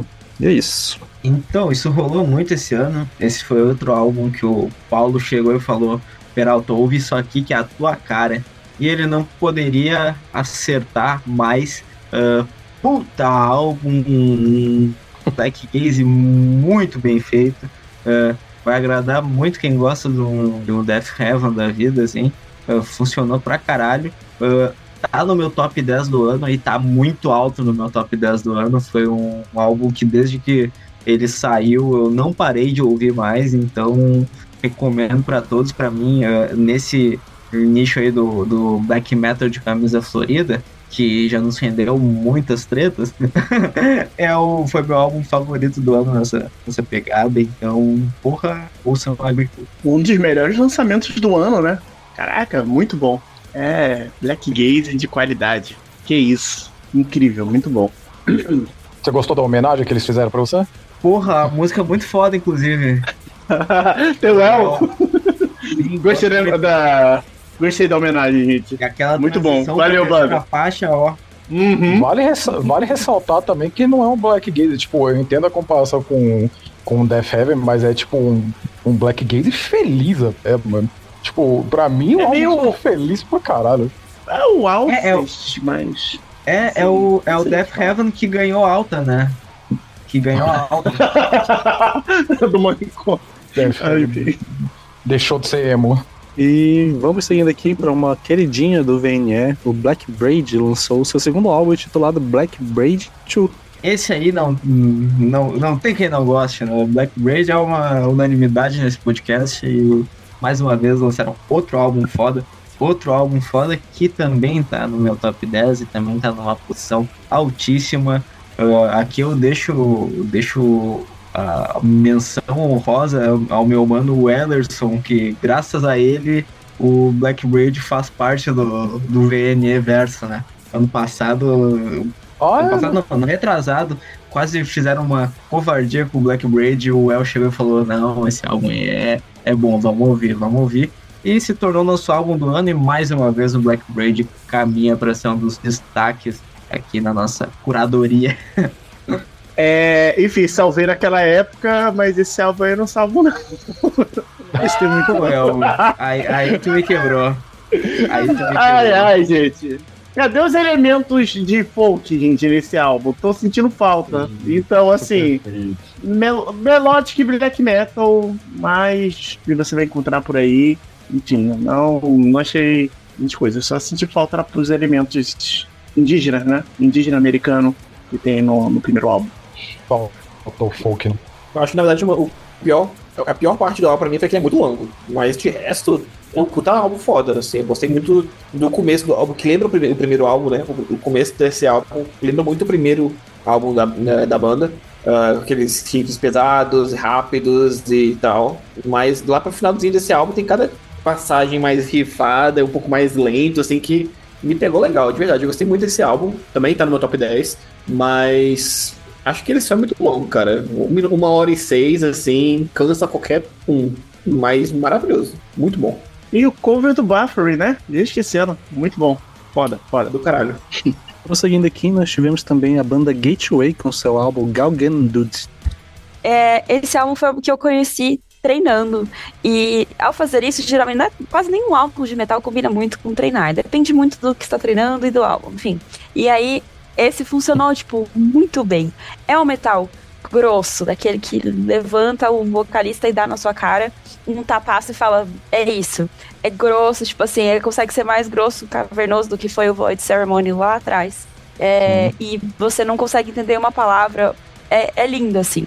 Gosmento, às vezes, ele é, que ele encatou lá dentro do buraco e trouxe pra você. E eu, particularmente, adoro essas coisas. Então, eu gostei muito, muito mesmo. Ele subiu, assim, no top é, de uma maneira vertiginosa. Então, acho que todas as pessoas que curtem esse tipo de metal gosmento vão ter gostado do Galgen. É, eu também ouvi esse álbum treinando. e funcionou muito bem. É, é, enfim, funciona na academia. É gosmento, é podre, é sujo. É o black metal cavernoso, mas só que tipo assim, imagina uma caverna cheia de musgo. Você tá ali, meio que Isso, entrelaçado isso com a é. vida daquele musgo. É, gente, é... e a capa do álbum transmite muito essa essência, né? E a logo da banda também. Cara, Uhum. que foda! Que lançamento foda. Eu ia acrescentar que eu não sou pessoa do Doom, e aí lá no começo, no Ahab, eu não curti muito aquilo, e aqui eles misturam Death Doom, então eu encontrei um nicho de, com esse álbum, um nicho de Death de Doom que eu gosto. Então foi assim, muito positivo, foi sensacional. Na sequência tivemos o Zenith Passage com o álbum Data Elysium. É, esse álbum é, tá na minha. Tá, tá entre os meus álbuns favoritos do ano, com certeza. É, de longe foi o álbum que eu mais ouvi em 2023, assim, disparadamente. E ele é um álbum de tech death que até eu lembro que na época que a gente gravou o episódio que não foi pro ar, eu, eu categorizei como um álbum que teria a sonoridade do tech death é, anos 2020, que ele consegue mesclar muita coisa ali do, do que o, principalmente o Arcspire faz, assim, nessa sonoridade ali meio Arcspire, só que ele traz uma modernidade na guitarra utilizando é, distorções de gente, só que sem utilizar muita sonoridade de gente. Mas eles usam muita distorção da guitarra, que é uma guitarra mais seca, e eu achei maravilhoso a forma como eles trabalharam tudo isso. E é isso. Acho que é um dos álbuns que eu mais ouvi esse ano. Eu achei fantástico essa banda. Eu acho que ainda tá um pouco cru essa sonoridade, mas eu acho que já é maravilhosa. Eu acho que ainda tem a melhorar. E tem muita influência de Cynic, tem muita influência de é, outras bandas mais clássicas. Então eles conseguiram fazer uma ponte legal entre pegar elementos clássicos e introduzir coisas que eu ainda não tinha visto nesse subgênero. E Tech Death é um gênero que sai álbum todo ano, né? Então tem uma coisa diferente que eu nunca tinha visto, me, me foi uma surpresa muito positiva e que quanto mais eu ouço, mais eu considero que esse álbum, por mim, poderia ser a porta de entrada para novas bandas é, que viessem trazer coisas nesse década, seja a sonoridade dessa, como o Build Creation foi em 2000 e, é, ali na década de 2010, né? Então, para mim, maravilhoso. E a próxima que temos aqui, agora para iniciar agosto, Crypta, banda brasileira, lançou o álbum Shades of Sorrow. Cara, o Crypta cada vez mais se consolidando ali como o principal nome do mainstream no, no Brasil. E, pô, mais um álbum excelente aqui. Elas adicionam novos elementos ali ao death metal que elas já faziam. O death metal que antes era mais baseado ali numa sonoridade anos 90. Agora trazendo alguns elementos, um pouquinho do melódico, um pouquinho do, prog e também com as pitadinhas de black. E é isso aí, cara. O Crypto é foda e meninas merecem tudo mesmo. E detalhe com uma mixagem mais mais interessante que da primeiro álbum, a gente consegue ouvir a bateria bem mais claramente. Então teve esse upgrade também na parte da produção da banda. Sim, sim, com certeza. Esse foi um, um, foi um dos pontos até que a gente comentou no álbum de estreia da banda, que a, a bateria da Luana tava um pouco abafada, Apagada, né? um pouco na, na, na no, no, meio do som ali. E aqui é justamente o contrário, a bateria ela é uma das, um dos destaques do, do álbum. Prosseguindo aqui, próxima banda que temos, o, um dos é, postulantes a melhores álbuns do VNE, o Horrendous, lançou o álbum Ontologic Mysterium. É, Paulo. Cara, como eu tava aguardando esse álbum, cara, tipo, meu Deus do céu, mano. Eu queria saber o que, que eles iriam fazer depois de um álbum tão gigantesco quanto foi o Idol. E, assim, eles foram para mais territórios, assim, que eu não imaginei que eles iriam. E ainda assim, eles não me decepcionaram, cara. Tipo, eu, eu tava pensando que o Idol, ele é um death metal com mais elemento de prog, e isso parece para mim, tipo, um prog com bastante elemento de death metal. E é meu álbum do ano. Tipo, ele pega. Nossa, ele pega umas coisas que, tipo, eu não espero que vá pegar. Death metal pra caralho, Chrysopia, tipo, tem trash pra caralho logo de cara, speed metal muito dos bem feitos. A Cult of Shadow, a música do ano, tipo, eu acho que deveria ser para todo mundo, inclusive. É, cara, é muito bem feito, mano, muito bem feito. Até nos momentos mais exagerados, assim, deles de prog, eu acho que eles acertam a mão. Então é tipo, cara, a banda inteira tá num ápice absurdo, assim, e. Pô, que o céu seja o limite, cara. Porque puta que pariu, cara. Até agora a discografia de vocês é perfeita. Pô, meu, eu tô. Vou parafrasear o Paulo. É, mais um dos álbuns do ano para mim. é impactante, dinâmico, ele mistura muitos elementos ali. Vai ter gente que vai falar que não é death metal o suficiente. Eu acho o contrário, eu acho que ele usa ali uh, o elementos de prog e de def uh, alternando, muitas vezes indo mais pro def, outras vezes indo mais pro prog, e isso não tem problema nenhum, cara. Acho que é um álbum inventivo, dinâmico e funciona bem demais. Puta álbum de 2023. Próximo álbum que temos aqui, para fechar o mês de agosto, o Faust lançou o álbum Uttergang. Brilha, Well. o Faust é uma das minhas bandas favoritas, né? E, enfim, esse é o último álbum da banda.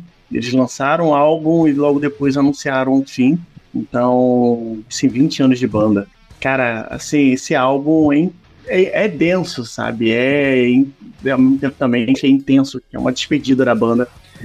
É uma sonoridade, né? Pegando ali o atmospheric black metal, com elementos do drone, do doom. Então, assim, ele é ritualístico, ele é tio, né? Então, essa sensação é realmente é o que tá na capa do álbum, né? É de você estar tá alcoolizado. a sensação de estar tá ouvindo esse álbum. A sensação de você estar tá numa vibe aí, é, sentindo você tá bêbado, né? Então, eu acho que pelo conceito musical funciona muito bem. Então, assim, Cara, eu fiquei bem triste do fim da banda, mas foi um bom encerramento. Acho assim que a banda, pelo menos, não se prolongou e fez lançamentos ruins, né? Então terminou com uma discografia incrível. E é isso. O Faust pra sempre. Bom, agora vamos entrar no mês de setembro. Tivemos o Moonlight Sorcery com o álbum Honest Lord of the Chongli Castle, que é um dos melhores black metal Castlevania que eu ouvi nos últimos anos. E é isso que eu tenho pra comentar. Muito louco que quando eu ouvi esse álbum, eu falei, pô, gostei muito desse álbum, eu vou mandar ali pra, pra galera no VNE, botar na pauta e tal. Mas quando a gente tinha pauta de lançamento ano passado, né? Mas eu não imaginava que todo mundo ia amar esse álbum como, como eu amei, tá ligado? Eu realmente não imaginava que a galera ia gostar tanto desse álbum. E, cara, foi exatamente isso. É um black metal power metal, tá ligado? É um black metal Castlevania. E, bicho, é muito bem feito, é muito, é muito redondinho. É, é um black metal muito melódico. Tem momentos ali que brinca com a sonoridade finlandesa mesmo, e foda-se. Mas é muito bom, não, não tem erro esse álbum, cara. Até a, a parte, assim, claro, se você não gosta das coisas melódicas ali, e se você não, não gosta da- das brincadeiras de guitarra e tal, aí não tem o que fazer. Mas pra gente aqui, porra, muito gostoso esse álbum, de verdade. Eu adorei ouvir ele várias vezes. E quanto mais eu ouvia, mais eu tinha certeza que estaria no meu top 5 e está no meu top 5 do ano. Ele é o mais Castlevania dos, dos Black Metal Castlevania que eu já ouvi. Inclusive, tem trechos que pode. parece que é tirada da trilha sonora da- do, do jogo. É bizarro. Cara, e só deix- deixando claro que é um debut, tá? É o primeiro álbum da banda, então não vem muita coisa por aí. Cara, eu, esse álbum passou batido pra mim na época e eu fui ouvir na finaleira do ano ali, justamente pela expectativa que o, que o Lucas colocou. E, mano, não tinha como eu não gostar, né? Pô, eu gosto de Castlevania, vai misturar isso com black metal, não tem como dar errado. Dito isso, achei um álbum muito bom. ah, não ficou acima na minha lista porque ah, ouvi ele pouco, né? Mas ficou ali no meu top 25. É um álbum ah, rápido, poderoso, assim, bem impactante. Foi bem marcante pra mim, de fato. Se não foi o maior, o melhor lançamento de black metal do ano passado, sim, ele tá ali no top, né? Porque, caraca, que álbum foda, incrível. Eu falo que é black metal, se falaram Castlevania, mas também eu lembrei de D&D pra jogar RPG, sabe? Funciona muito bem. Então, é... enfim, se você gosta de power metal, quer começar no black metal, escuta essa banda, Moonlight Sorcery é pra você. É praticamente isso, é uma banda de transição pra quem curte. É, isso parece, me lembrou muito o primeiro álbum do, do Children of Bodom, só que é como se eles fossem mais viciados em videogame.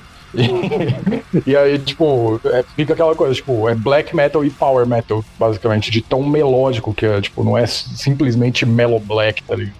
Children of Bodom também é da Finlândia, né? Exatamente. Ah, tá, já entendi. Prosseguindo aqui, o Soen lançou mais um álbum, o Memorial. Esse não tá na sessão de tragédias, não sei porquê, né? Porque é um álbum legal, tá?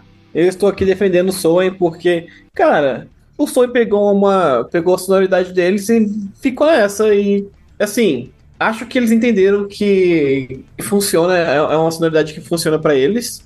É uma, uma sonoridade que brinca um pouquinho com o groove ali do, da, da bateria, com, com os riffs. Tem, uns, tem umas pegadas prog ainda, que não vai sair essa pegada prog. Mas o vocal do, do Ekalof é muito bom pra passar despercebido. Então eles misturam a boa bateria do mano lá que esqueci agora, fugiu totalmente o nome de novo, é, com bons riffs e ótimos refrões com o ótimo vocal do Ekalof. E é basicamente isso o álbum inteiro, sabe?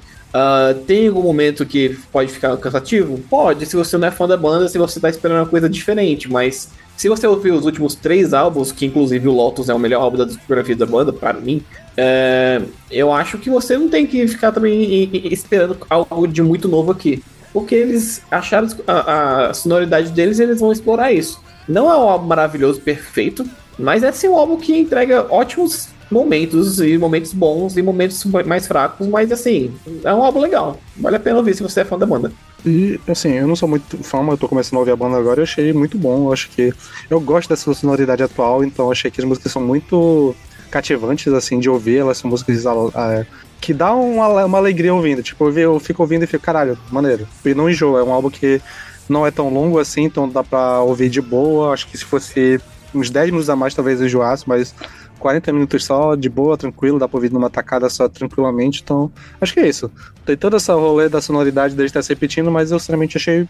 O que eles entregaram aqui foi o que eu queria que fosse algo legal. Não é o melhor álbum do ano, com certeza, longe disso, mas é um álbum tipo nota 7 que dá pra ouvir tranquilissimamente, então acho que é isso.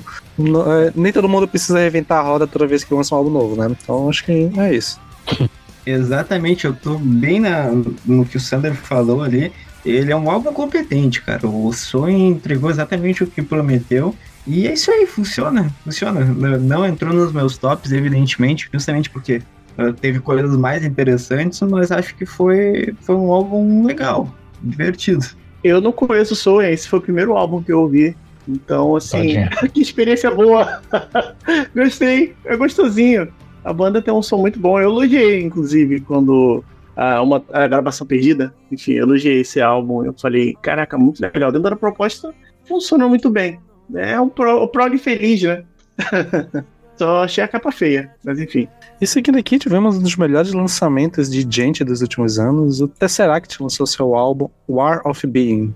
Então, basicamente, a Tesseract é uma banda, assim, dessas mais grandonas, assim, do gente, mano, criadores do gênero, que tava um tempinho aí sem lançar álbum. É, eu acho que é um álbum que fazia tempo que eu não via uma criatividade numa sonoridade de gente, que tem toda essa rolê da repetição, de usar muito riff repetido e tal, fazer uma parada mais seca. E eu achei é, cativante, eu achei que tinha muita. Sei lá, o vocal adiciona muito, trabalha muito bem o vocal da banda. E então acho que assim. O riff de guitarra são legais, bateria é muito boa, vocal muito bem, o conjunto da obra soa legal e não é enjoativo. Então, sei lá, é, eu poderia falar muito mais e eles pegam a parte pop e mesclam muito bem. Então, sei lá, pra mim, maravilhoso, eu adorei esse álbum. Um dos grandes álbuns de gente dos últimos anos. Eu tava tentando puxar aqui na minha cabeça se eu tinha gostado desse álbum. Eu lembrei, eu gostei. É muito bom. Foi, foi de gente que me pegou. Agora que eu lembrei aqui. É a perotização do El, enfim. É... Esse álbum é muito bom. Eu gostei bastante dele, as linhas de guitarra. Gostei do vocal. E me deu, me deu vontade de conhecer mais do Select, sabe? Me deu vontade de conhecer mais. É é uma banda, assim, assim, pelo menos pra mim, como ouvinte de primeira mão, né? Então, assim, é, funcionou muito bem. É uma banda que eu acho que dentro do que eles, do que eles propõem se encaixa muito bem. É um álbum redondo, é um álbum legal. Não acho perfeito, mas também é um álbum que funciona. É, é, no último álbum, nos últimos dois álbuns, eles tinham usa- usado é, bateria programada, né? Então, assim, esse álbum agora foi bateria de verdade de novo. Então, faz uma diferença, cara. Faz uma diferença. Faz deixar a coisa mais orgânica. Você deixa um álbum bem, bem mais orgânico. E, assim, a verdade é que eu não consigo falar uma parte que me surpreendeu mais nesse álbum. Acho que tudo é muito redondinho, sabe? É muito gostosinho de ouvir o álbum. É, eu acho que talvez o vocal foi o que mais me surpreendeu, mas tudo tá muito certo, tudo, tudo, tudo tá muito correto no álbum. É, existe toda uma temática no álbum, lírica, mas eu confesso que aí eu não, não- eu não, eu não entrei nessa parte até hoje. Quem sabe algum dia eu entre. Mas, cara, é um álbum redondo de, de gente. Ah, eu acho que o vocal realmente é o que me, me surpreende mais. Mas assim, se você não gosta de gente e não gosta do vocal melódico, limpo e o gritado de gente, não- não tem por que você tentar. Nem tenta, nem tenta. É, Ele não é um álbum que vai ser a porta de entrada, ele é um álbum pra quem curte. É um álbum É. muito bem feito, assim, muito bem feito mesmo. É, prosseguindo aqui para fechar o trimestre, tivemos um dos grandes também candidatos a melhor do ano do VNL. Tomb Mode lançou o seu álbum The Enduring Spirit. Oh, meu Esse- Deus. Foi top 2 pra mim do ano. Esse Esse é aí foda. fecha o top 2 pra mim do ano. Cara, é o Prog Death a um quadrado, é um.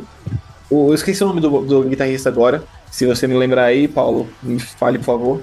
Fa- Mas ele é Fazendo o pesquisas nesse momento. Mas ele é o mesmo, é o mesmo guitarrista do Dream Unending, que fez um ótimo álbum de Death. Derek Vella. Isso, isso mesmo, Derek Vella. O Derek Vella fez um ótimo álbum de Death Doom em 2022 e agora ele fez um ótimo álbum de, de Prog Death em 2023. E é assim, ele parece que ele tá chegando a um, a um outro nível, sabe? Tipo, ele, ele parece que cada álbum que lança ele está conseguindo ir além do que já foi feito em seu respectivo subgênero de metal. E é basicamente o que eu sinto ouvindo esse álbum. Ele é extremamente pesado, extremamente cavernoso quando ele. Como posso dizer? Como ele se pretende se propõe ser. a ser isso. Propõe a ser isso, essa, essa palavra, muito bom, obrigado. Quando ele se propõe a ser cavernoso, ele é cavernoso, mas também ele é muito lindo. Ele tem, ele tem guitarras acústicas lindas quando ele se propõe a ter guitarra, guitarras acústicas lindas. E quando ele usa guitarras acústicas lindas, com vocal cavernoso, fica uma coisa que, cara, eu acho que muito poucas bandas fizeram antes e tão bem feito assim, eu não consigo lembrar, de verdade. Enfim, é um álbum maravilhoso, eu adorei, ouvi ele várias vezes e é, é incrível, de verdade. O que o Derek Bell tem feito aí é sensacional. Tá no meu top 15, quase entrou no meu top 10. É um puta álbum e, mano, não, não tenho que falar de muito diferente do que foi dito. Ele realmente tem a maluquicezinha, assim, uma pitadinha de loucura, jeitinho certo. E é cavernoso, é. Uh, melódico, melodioso e tudo mais, e tá tudo no seu devido lugar. É um puta, puta, puta álbum. E se eu tivesse ouvido mais, ele provavelmente já tava top 10. Cara, é meu segundo lugar no ano, assim, e tipo, mano, é fantástico, velho. Meu Deus, como, como pode o Derek Vela acertar demais? Quem carrega o Death Metal são os dois guitarristas, tipo, o Phil Togas, do Void Ceremony, do Atramentos, e o Derek Vela, do Dream Unending e do do Tomb Mode. Eu não esperava que o Tomb Mode fosse entrar nesse, nesse viés ultra progressivo, assim, até porque, tipo, é uma banda que é tida como esses revival de death metal clássico. E aí, tipo, vem esse álbum que parece que bebe pra caralho de, tipo, Cynic, por exemplo. E eu acho que deixou a, a popularidade, assim, do Blood Incantation recente brilhar bastante nesse álbum também. Além de que, tipo, os aspectos do Dream Unending de Death Doom, eles aparecem bastante aqui, principalmente na última faixa. E, cara, é lindo. Lindo, lindo, lindo. Tipo, é cavernoso mesmo sendo ultra técnico, é melódico sendo extremamente pesado também, é maravilhoso. Meu comentário para endossar mais, quer dizer, concordo em gênero, número e grau com o que vocês disseram sobre esse álbum. O meu único lamento, de verdade, foi ele ter saído depois da minha playlist de metal de ET, porque ele ia super encaixar lá. E eu fiquei tristola por isso. Mas realmente é um álbum sem defeitos. Só queria adicionar que a produção desse álbum também é maravilhosa. Acho que a gente consegue ouvir claramente cada instrumento e isso é maravilhoso do, nesse tipo de gênero, que acaba, às vezes, não tendo esse tipo de produção, né? Então, pra mim tá top também. E a capa também é foda e a logo também é foda, é incrível. Sim. Perfeito. E agora, para finalizar esse bloco do trimestre, só para ir para algumas notícias e acontecimentos que nem tiveram tantos assim. Mais uma tragédia aconteceu e agora o Edu Falaschi lançou um álbum. E não só lançou um álbum, como anunciou que esse álbum faz parte de uma trilogia. Então quer dizer que ainda vem mais um aí. Então é isso. Estão sendo ameaçados publicamente. Um cara. Olha, não contente, o querido lançou um meet and greet de quase 700 reais também, né? A gente fala disso em outro momento. E obviamente é. eu não vi o álbum novo dele, né? Porque, pelo amor de Deus, eu vi a terceira vez. Na verdade, assim, eu botei pra tocar uma música no aleatório e era igualzinho a abertura de Angels and Demons do Angra, que já tinha uma música no primeiro álbum do Edu que já era parecida com Angels and Demons, então ele tá é, já é a segunda vez que ele tá reciclando o mesmo riff. Gravando. Muito bom. É, maravilhoso. Ah, e eu vou. No próximo Gente, álbum, que tragédia! Parte quatro. Cara, pior que.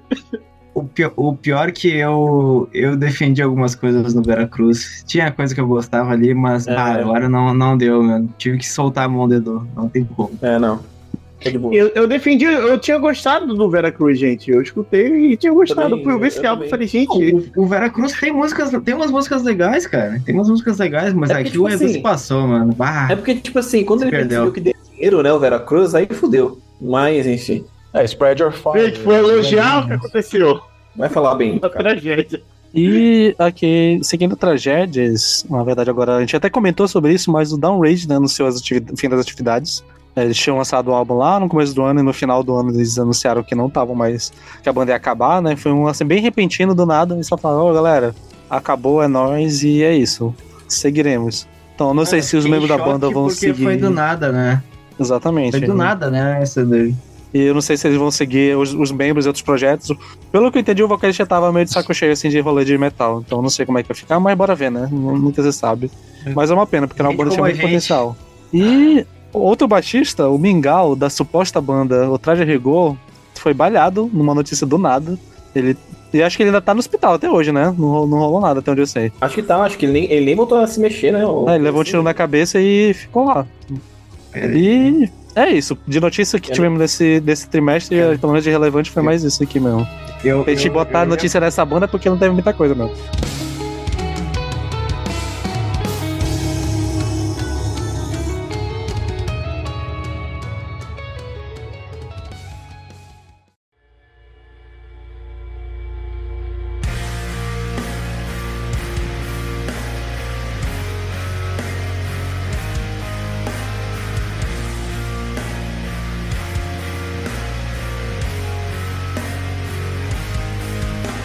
Beleza, vamos começar agora outubro. né, e lembrando que no quarto trimestre a gente só vai falar de outubro e novembro, apesar de teve um álbum em dezembro que foi legal, mas a gente vê se a gente comenta ou não.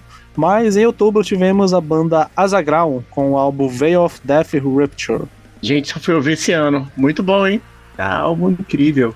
Ah, é um- uma banda femi- feminina holandesa, né? Então, ele é, ah, tem uma sonoridade, assim, um black metal bem pé no chão, sem inventar muita coisa. E, nossa, que álbum foda! Que álbum foda! Me pegou, assim, da primeira última faixa, incrível, incrível. Não tem, não tem a ponto fraco desse álbum, né? Esse álbum só tem um ponto forte, ponto alto sabe? Caraca, muito bom. É, enfim, linha de bateria muito foda, vocal incrível, curti pra caralho também a linha de guitarra, os riffs. Nossa, eu. Essa, cara, essa banda conseguiu. Assim, não, depois de escutar, é, me deu vontade de querer ouvir ainda mais vezes ele, sabe? Deixar ele no repeat o tempo todo, que é muito, muito, muito incrível. Gostei bastante. Concordo, E é um álbum maravilhoso. É aquilo que o Ar falou, não tem nada de novo, tipo, é um black metal muito bem feito. Assim, não é inovador, mas traz uma sonoridade muito bem feita. E ao- com o perdão dos amigos True Metal, é, é como é bom ver um black metal com uma produção decente, né? Porra, fica tão legal ouvir, entendendo as coisas, soa tão bem. Então acho que é o que pega mais pra mim também a questão da produção, que é a produção muito foda. E somou muito no som da banda. Que já tinha feito um álbum maravilhoso anteriormente, então pra mim tá, segue essa linha de black. Apesar de que no outro álbum eles tinham uma pegada até um pouco mais de Doom às vezes, é que eu achei mais direto do que o anterior. Mas ainda assim, maravilhoso. Ah, Sander, não fala isso que tu vai arrumar problema pra nós, cara. Para de arrumar essas confusão pra nós aí. E prosseguindo aqui, o próximo álbum que temos, o Heretoir lançou o álbum Night Sphere. Uh, esse aí é bom. Eu e o, El, os, os fãs de Black Metal de camisa florida, sempre ficam empolgados com coisa, né? Então, esse álbum eu ouvi quando saiu, depois eu fiquei um tempo sem ouvir, esqueci que o Eretor tinha lançado o álbum, porque eles também tinham lançado um EP no início do ano. E é isso, depois eu reouvi e lembrei que esse álbum é muito bom, cara. Muito bom. Gostei bastante, eu tenho que ouvir mais. Realmente ali na finaleira do ano pegou bem a fase que o VME tava aos trancos e barrancos, então eu não consegui uh, pegar esse lançamento. Mas o Eretual é uma banda bem competente, uh, já veio de grandes trabalhos, então uh, mantém a, a discografia num nível muito bom. É, uma, é um álbum, cara, incrível. Quem curte aí Black Gaze, é, DSBN também, né? Essa, essa pegada aí, ser um black metal triste. então, assim, ele segue a linha do álbum, do álbum anterior, né? Então, é um álbum bem imersivo, né? Então, assim, ele, ele a, a, essa sonoridade aí do Black Gaze já traz isso, né? Então, assim, pra quem curte aí essa pegada mais diferentona, black metal diferentão, de camisa florida, enfim. Funciona muito bem, é um álbum muito bom. E, assim, eu só fui ouvir esse ano, infelizmente. Né? Eu deixei passar batido, não estava acompanhando os lançamentos do ano. Enfim, mas é um dos melhores lançamentos de 2023, com toda certeza. Tá do ladinho ali com o Agriculture. É incrível. Com certeza, mano. E, pô, fazia seis anos que o Eretuar não lançava algo novo, né? O último tinha sido 2017, desde então eles estavam só lançando EP. Então, foi bem louco, eles lançaram esse álbum meio do nada. é, sim, o, o EP do início do ano eu não tinha escutado, mas não pegou com, com vontade, né? Agora o lançamento, que eu não parei, eu só fui ouvir esse ano, infelizmente. Eu falei, caraca, deixei passar batido. Esse, caraca, deixei passar batido. Um álbum muito foda. É, como é que essa banda é classificada mesmo? Só pra me situar. Não é da SPM, né? Não, é Black Gaze. Mas eles têm Ah, uma. É, Mas Black Gaze, os primeiros álbuns é Death Black Gaze triste. É, É, tinha uma, uma pitadinha de DSBM. Beleza. Então, porque foi assim, lembrei agora deles. É, eu fui ouvir com esse com esse DSBM na cabeça e falei, nossa, tem alguma coisa, tipo, muito nada a ver aqui, pelo menos nesse álbum. É, e eu gosto de DSBM, tá? É uma coisa que, que eu curti aí ao longo da minha caminhada do Black Metal. Mas eu curti esse álbum e eu não sou muito pessoa do Black Gaze, então eu fiquei contente de ter curtido ele, assim. Ele foi um dos que eu revisitei bastante, acho que até no final de 2023, assim, depois do lançamento, e agora no comecinho de 24, em algumas nos dias mais introspectivos, assim, então foi, foi legal conhecer essa banda, e, e eu achei essa capa, assim, uma das mais bonitas do trimestre, talvez até do ano, assim, achei linda mesmo. É, eu ia comentar sobre a capa. Eu falo, Kátia, fala da capa. Incrível. E a- a- a- essa logo, né, que eles pegaram ali o, o verde e jogaram lá na logo, caraca, ficou coisa linda. Maravilhosa. E quem gostou da banda, ouça o álbum de 2017, The Circle, que é muito foda e tem participação do Nid do Alice. Bom, seguindo aqui, o próximo álbum que temos é do October Tide, com o álbum Cancer Pledge. E pra quem não conhece, October Tide é a banda dos irmãos Norman, que foram bem conhecidos por serem os guitarristas e baixistas da época do Catatone ali da fase do clássica, né, digamos assim, ali do do Viva Emptiness pra frente, até mais ou menos o Dead and Kings. E também foi quem gravou o Tears of Eternity, né? Então gravaram a guitarra e baixo do Tears of Eternity, então são uma galera bem conceituada do Doom. E tem essa banda deles, que é esse Mellow Doom, que é, eu achei maravilhoso esse álbum. Fazia tempo que eu não via coisa deles. Acho, acho que o último álbum deles era de 2019. E eu achei esse álbum mais pesado do que eu lembrava que a banda era, porque eles pegaram muita coisa do Def, assim, um álbum bem porradão. Ainda tem essa coisa do Doom de ser melodias mais, mais cadenciadas e tal, de pegar algumas texturas ali que vai mais pro Doom, mas eu achei um álbum bem mais death metal, mas eu achei um death metal que me agradou muito. Inclusive até flertando em alguns momentos com os riffs ali de black metal. Então achei que foi uma construção interessante, porque dava pra sentir um Black Doom ali em alguns momentos. Então, cara, foi maravilhoso. Eu gostei muito do álbum. É uma banda que eu tenho muito carinho. E pra quem gosta de Catatonia, pode sentir a, a melodia da guitarra é muito parecida com os álbuns antigos do Catatonia. Então, é, é muito bom. Sentiu o dedo do, do Catatonia? Desculpa, eu fiz um comentário bem peralta aqui. Mas. é, eu concordo, mas eu não. Mas eu não. Pô, desculpa, sério. Eu, eu tô com sono, bateu sono. Legal. É, mas assim, eu concordo, mas, cara, esse álbum aconteceu uma parada comigo que foi diferente. Porque eu ouvi esse álbum, eu achei legalzinho. Eu fiquei, pô, maneiro esse álbum, massa. É um, realmente tudo que o, que o Sander falou. Mas logo depois que eu ouvi ele, eu ouvi um álbum é, da banda December Noir, que não tá aqui na pauta, tá? Eu só vou falar aqui rapidinho. Que é o álbum Your Sunset My Sunrise, que lançou, acho que no mesmo dia. Ou não, uma semana, não, foi uma semana depois, lançou uma semana depois, lançou dia 13 de outubro. E, cara, a December Noir foi muito mais pautável pra mim. Eu acho que pega, mas fica- fica- ficou mais no Death Doom, assim, não tem tantas influências de outras coisas, sabe? Então, não sei, eu achei esse álbum legal, mas ele me cansou meio que rápido, assim. Eu não, eu não consigo dizer o porquê exatamente. Ele só não me pegou muito na hora. Mas, enfim, não é algo ruim, não. É só porque não foi o meu, meu momento com ele. Eu fui ouvir esse álbum, aí eu pensei assim, caraca, lá vem o me, é, Melodum que eles fazem. Falei assim, caraca, eu já conheço já a discografia da banda, sempre acho meio chatinho. Não é uma coisa que me agradou muito, mas caraca, quando eu ouvi a primeira música e eu vi que era um Deathzão, e assim, é, caraca, assim, um Death Doom bem feito, sabe? É, contemplando os clássicos aí que a gente tem. Eu falei, caraca, que isso? A banda teve um upgrade. Como assim? Pelo que eu lembrava, eu já tinha ouvido anteriormente, eu achava a banda chata. Agora eu tô achando a banda foda. Nossa, me pegou de surpresa. Que é um puta lançamento do ano, não é um do meu top 10, mas assim, é um. um é, é interessante ver que a banda, ao invés de partir para um lado mais melódico, não, eles partiram para um lado ainda mais pesado na sonoridade. Então, eu achei isso bastante interessante. Muito bom. E é isso.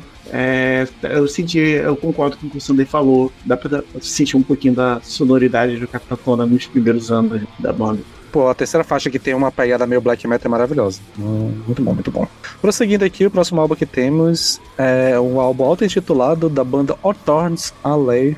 E, assim, é, eu posso dizer que é um grande candidato para ser o meu top 1 de 2023. Eu amei esse álbum, eu achei maravilhoso.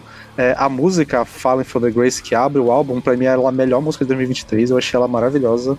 É um álbum, assim, explicando, né? O Antares Alley é uma banda de é, Gothic Doom, só que ao contrário da outra banda que a gente comentou mais cedo, ela é um pouco mais rápida.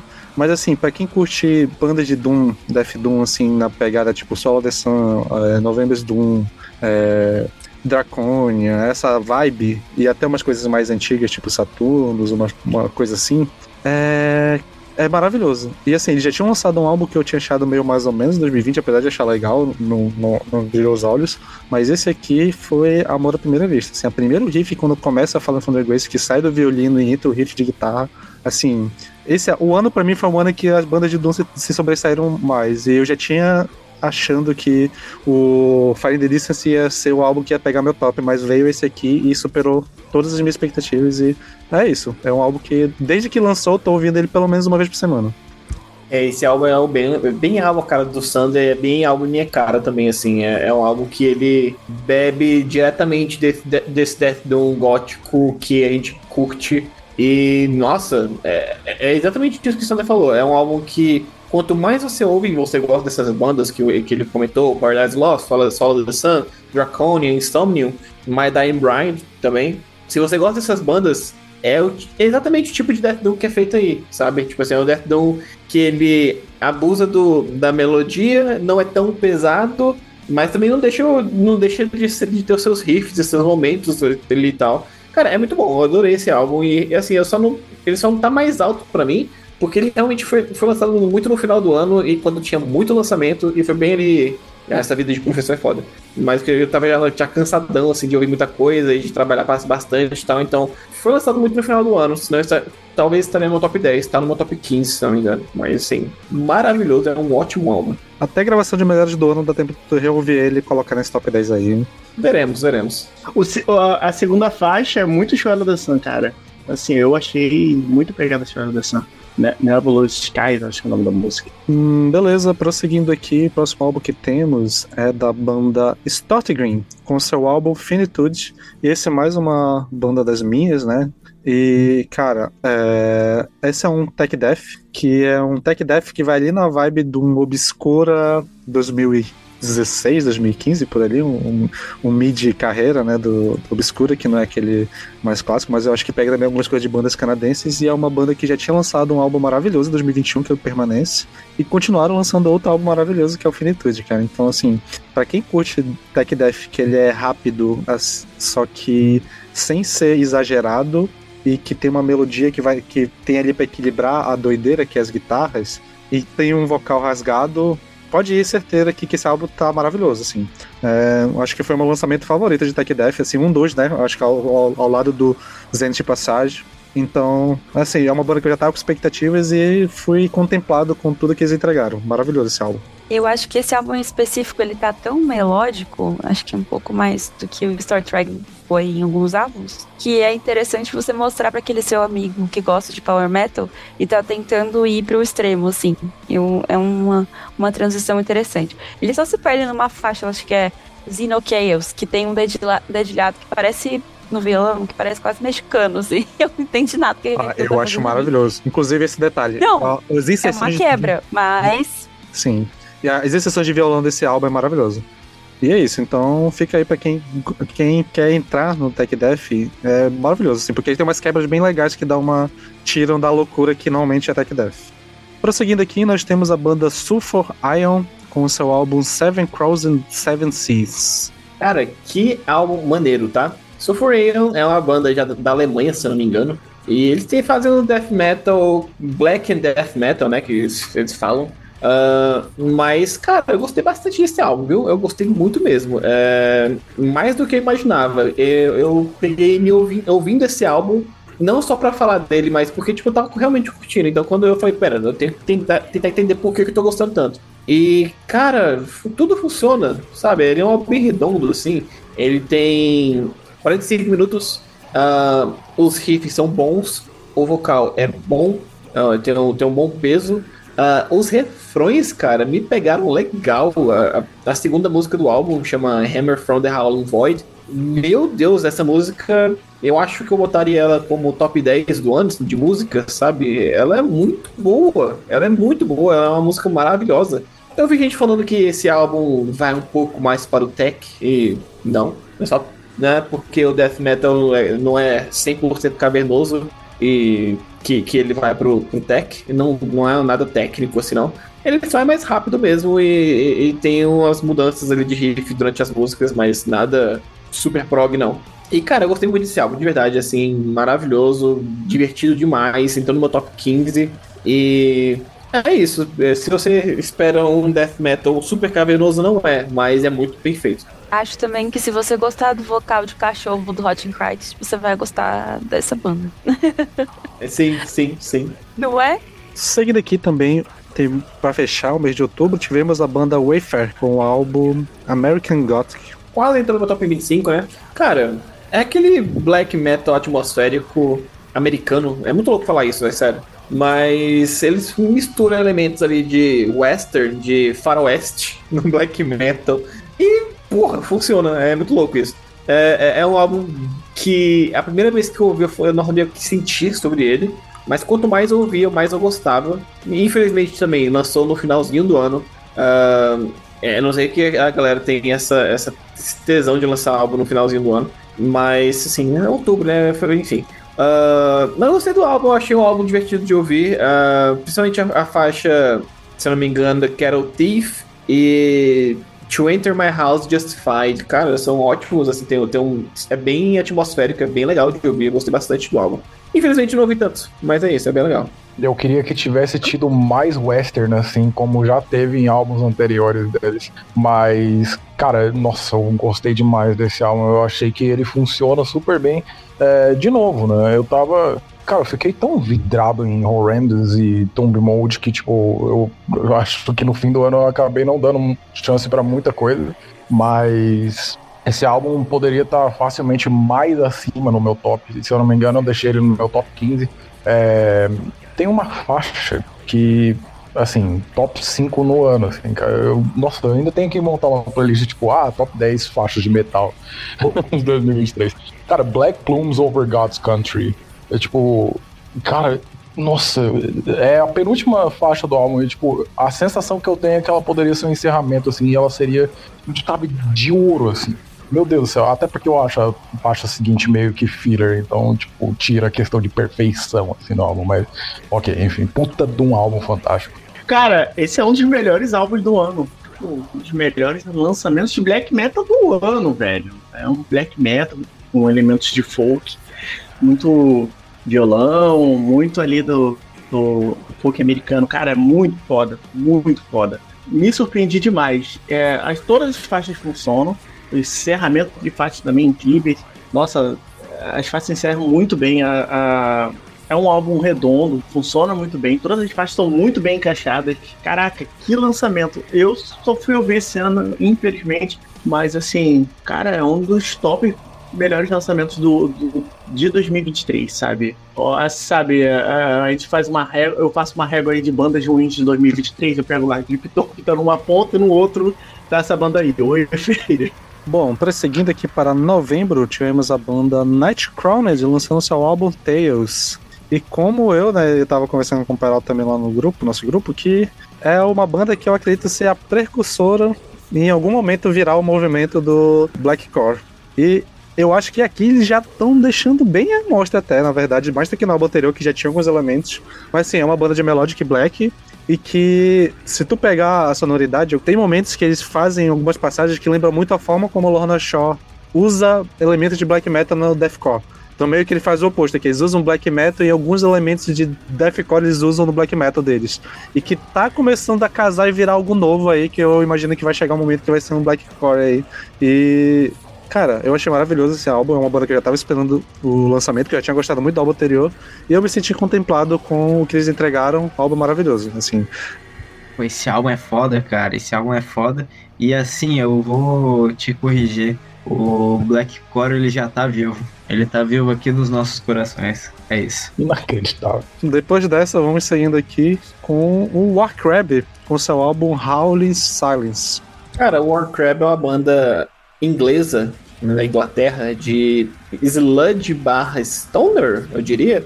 E, mas, bicho, é muito divertido de ouvir esse álbum, de verdade. Ele é um álbum que ele pega bastante do, do, do sludge ali e mistura com death metal. E fica incrível, cara. Eles conseguem fazer uma mistura muito bem feita de death, claro, bem mais é, modernoso, com o, o, o sludge, a sujeira do sludge, e uma repetição que é a, a famosa do, do Stoner, né?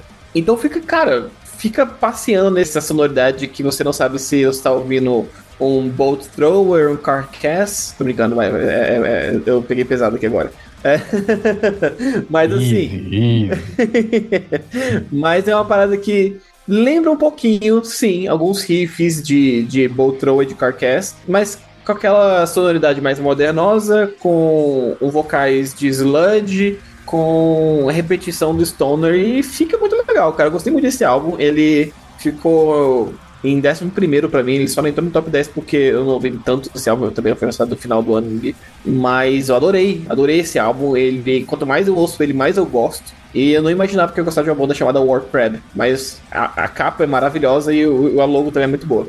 E é isso, é incrível. Eu sinceramente duvido que tu ache em algum momento que tu não fosse gostar de uma banda chamada Warcrab. É, Cara, é verdade. Assim, eu vou, vou, vou ser bem franco, mano. Mas comentário muito breve aqui, mano. Eu não ouvi esse álbum por causa do nome da banda. velho. Olha Na aí, moral.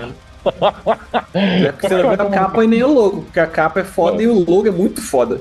Não, Tem é, duas-. Tem duas pinçazinhas assim no, no, no, logo, velho. E funciona, Não, tá ligado? Eu achei, muito, eu achei muito foda, tá ligado? Só que tipo, mano, não é possível que um caranguejo de guerra, sei lá, qualquer Eu não vou eu- eu mandar no grupo aqui, ó. Preste atenção.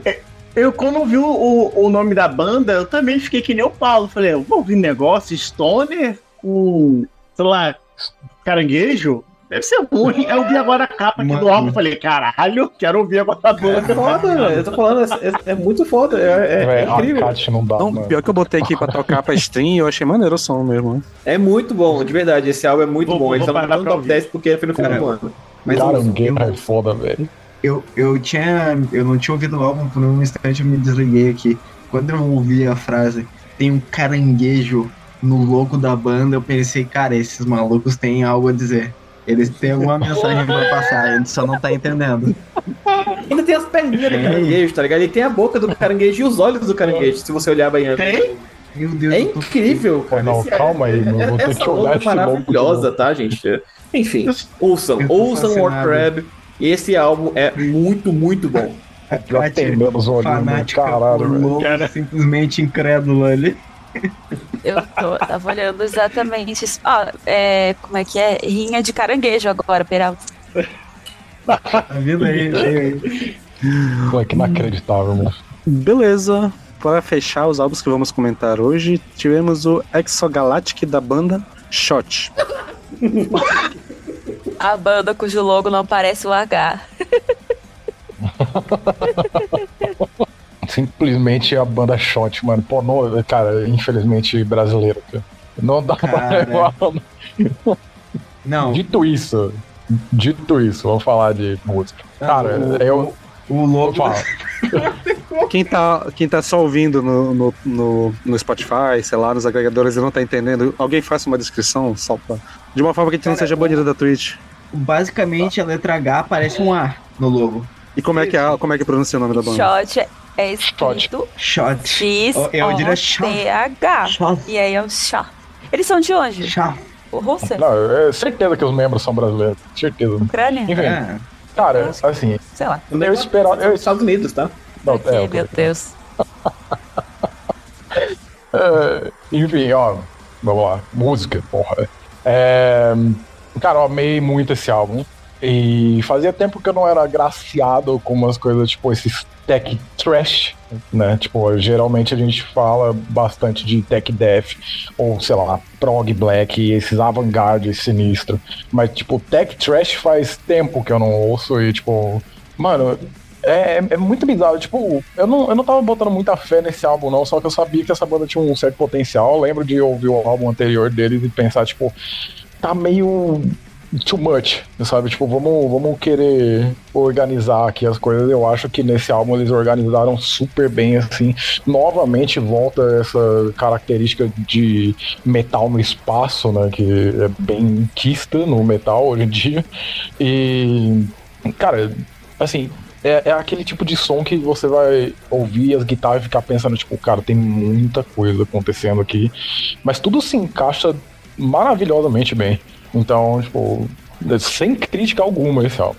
Pô, eu ouvi esse álbum no momento que eu já tava desistindo de música no, em 2023, já não queria mais ouvir música. E, porra, ele foi uma das minhas menções no ano, ele entrou no meu top 25. Eu queria ter ouvido mais ainda para poder elaborar.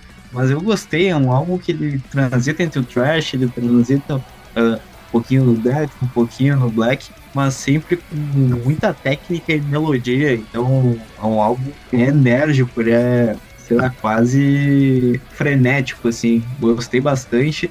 E piadas à parte ali com o nome e logo da banda, cara, é um, é um grande álbum, um grande álbum. Então vamos aqui encerrando os finalmente do episódio, só comentar alguns acontecimentos do desse trimestre. Lembrando também, só pra dizer, né? Teve álbum do Varatron aí em dezembro, que a gente não chegou a comentar não entrou na pauta, mas o álbum tá muito bom também, do Varatron, banda clássica lá da Grécia. Teve um álbum também do, de Tech Deathcore que eu acho que o Peralta vai gostar, é, chamado da banda Osaia. O nome do álbum é Kairos. Vou mandar no grupo depois aqui. Ouçam também que esse álbum é legal e foi lançado no dia 8 de dezembro pra desespero de todo mundo, porque ninguém vai ouvir, né? Não, 8 de dezembro já tava, já tava contando os dias pro recesso. Não, e dia 29 de, de novembro lança, o Panóptico lançou um álbum. Ah, é, o Panóptico lançou um álbum também, né? Isso. Porra, Panóptico verdade, mano.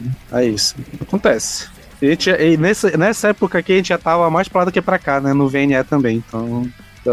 É isso, acontece. Mas beleza, vamos lá falar aqui alguns acontecimentos, que eu acho que aqui até o que não teve bastante coisa acontecendo. Uh, iniciando pela tragédia, novamente, que o Angra lançou um álbum. E assim, eu falei isso mais para continuar a piada, mas assim, eu acho. Eu gosto muito do Omni, mas eu não cheguei a ouvir esse álbum porque eu fiquei preguiça de ouvir. Mas eu vi que eles vão fazer uma turnê aqui em Manaus, então se pá, eu ouço pra ir pro show, mas eu. O que saiu desse álbum não me atraiu a ouvir, então eu nem vi o que, que é. Cara, eu acho o Omni um bom álbum, mas bah, esse álbum é tão sem personalidade. A capa do álbum de feita em inteligência artificial, ah, cara, sério. O já tá cansado também, né? É isso. Eu diria que. Eu diria que chegou o Aurora do Fábio Leone, eu diria que chegou o Fireworks do Fábio Leone. Ah, eu não falo, eu, eu, não, eu não acho que é tão ruim quanto a Aurora, não, mas. E eu defendo o Fireworks, tá? Mas. não, Fireworks é bom, tem coisa boa. Mas eu. Não é um álbum péssimo, cara, não é um álbum péssimo, mas é um álbum cansativo. Ele não pega nada de novo e tem, cara, quem já é muito fã da banda não vai, não vai odiar esse álbum, vai inclusive achar muita coisa boa nesse álbum pra, pra você, mas, cara, a, a gente tem que ser o menos. Eu, tentando ser mais isento possível aqui, é um álbum que tem suas forças, mas tem suas fraquezas também. E ele fica cansativo e meio repetitivo e. Rápido. Não sei. Eu achei, eu achei a, a produção marromena. Eu vi gente falando bem da produção, mas a produção tão abafada com algumas coisas e até alguns instrumentos ficando abafadinhos por outras coisas e baixos. Eu achei, por exemplo, tipo a bateria, tem algumas vezes que eu achei o cimbal da bateria fraco. Eu não sei, enfim, eu achei o álbum meio torto. Não é um álbum péssimo, mas meio torto e meio cansativo. Sim. E outras notícias aqui, o Kiss finalmente lançou, encerrou a atividade, né? Fizeram o último show deles no final do ano. Mas acho que o mais interessante da notícia é que eles anunciaram que a banda vai continuar digitalmente. Então vai ter tipo uns hologramas dele lá tocando e vai continuar fazendo show. Então, cara, interessante é esse conceito. mano. Estamos no é futuro, né? É o Gorillaz do, do rock. É. O Kiss me faz perguntar, tipo, é a banda que me faz olhar e pensar, tipo, mano, o dinheiro é tão legal assim, né? Porra, deve ser, velho. Deve ser legal. Pô, não é possível, cara. mano. Mano, é assim, velho, porque. Eu, é eu, eu, eu, nunca tive, mas quem tem diz que é legal, né? É, mano. E... Pô, dito isso, o Gene Simon já vai vir no, no Summer Breeze. É, né? é muito louco porque eu lembro que há uns 5, 6 anos atrás eu conversei com um amigo meu e eu, eu falei para ele que eu, eu achava que o Kiss ia ser a primeira banda clássica, assim, de rock barra metal, hard rock e tal. Que ia fazer essa parada de uma nova banda com o mesmo nome, com mais com integrantes, integrantes novos pra continuar a mesma banda, sabe? Tipo, Sei lá. eu Ah, igual o Ramones fez. Tipo, não, É, mas tipo virar, tipo, é, como é que fala? Tipo, Novos virar cargo, né? Vai ter um novo Gene Simon, vai ter um novo tal. É, é é porque cada, cada maquiagem tem o seu nomezinho lá, Fox e tal, né? Então eu achava que, tipo assim, ia mudar as pessoas da banda, mas ia continuar os avatares da banda, tá ligado? Meu Deus, Uhum. cara. Eu, eu imaginava que ia ser isso, mas agora assim. É, beleza. É definitivamente uma, uma opção a se fazer com essa banda. Uma notícia. E seguindo aqui para uma sessão demissões, o Jay Weinberg foi demitido do Slipknot, do nada. E Ele é isso. Não, eu, era o Batera? Sim, sim, batera. O, o que rolou foi que, tipo, tinham lançado uma nota dizendo que ele tinha sido demitido, daí logo em seguida apagaram, daí ninguém entendeu nada, daí depois de uns dias saiu a notícia oficial.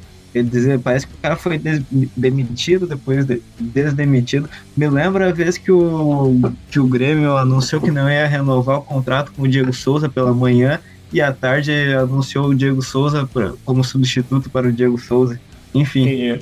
É, eu jurava que o Craig Jones era o baterista e o Jay era o guitarrista, eu confundi tudo.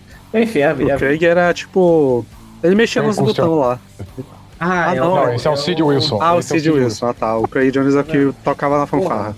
Tá vendo? É É. uma galera, velho. Porra, é complicado de lembrar os nomes todos. É nove pessoas e, tipo, já teve um monte de gente que já saiu, de gente que morreu. Dito isso, o Slipknot tá passando por uma fase difícil aí, viu? pelo amor de Deus. Ah, o último tá. álbum O Tá. último álbum cansa... e a banda tá cansada. E... cansa É, com tá- 15 segundos, é incrível, é um recorde. Uhum. E falando em. E a banda não é tão antiga, né? E falando em demissões, que na verdade teoricamente não foi uma demissão, né? Pelo que falaram, o Kiko Loureiro saiu do Megadeth. E para minha tristeza, mas que depois haverá uma alegria, não por causa disso, mas quem substituiu é, o Kiko foi o Temo Mutsari, que é do Intersun. E eu pensei, caralho, agora o Intersun morreu de vez. Aí pra. Do nada o Intersun resolveu voltar. Então é isso. O Kiko saiu do Megadeth e o Intersun voltou. E vai, e vai sair o- Cara. o, Time 2 esse ano. E é bizarro.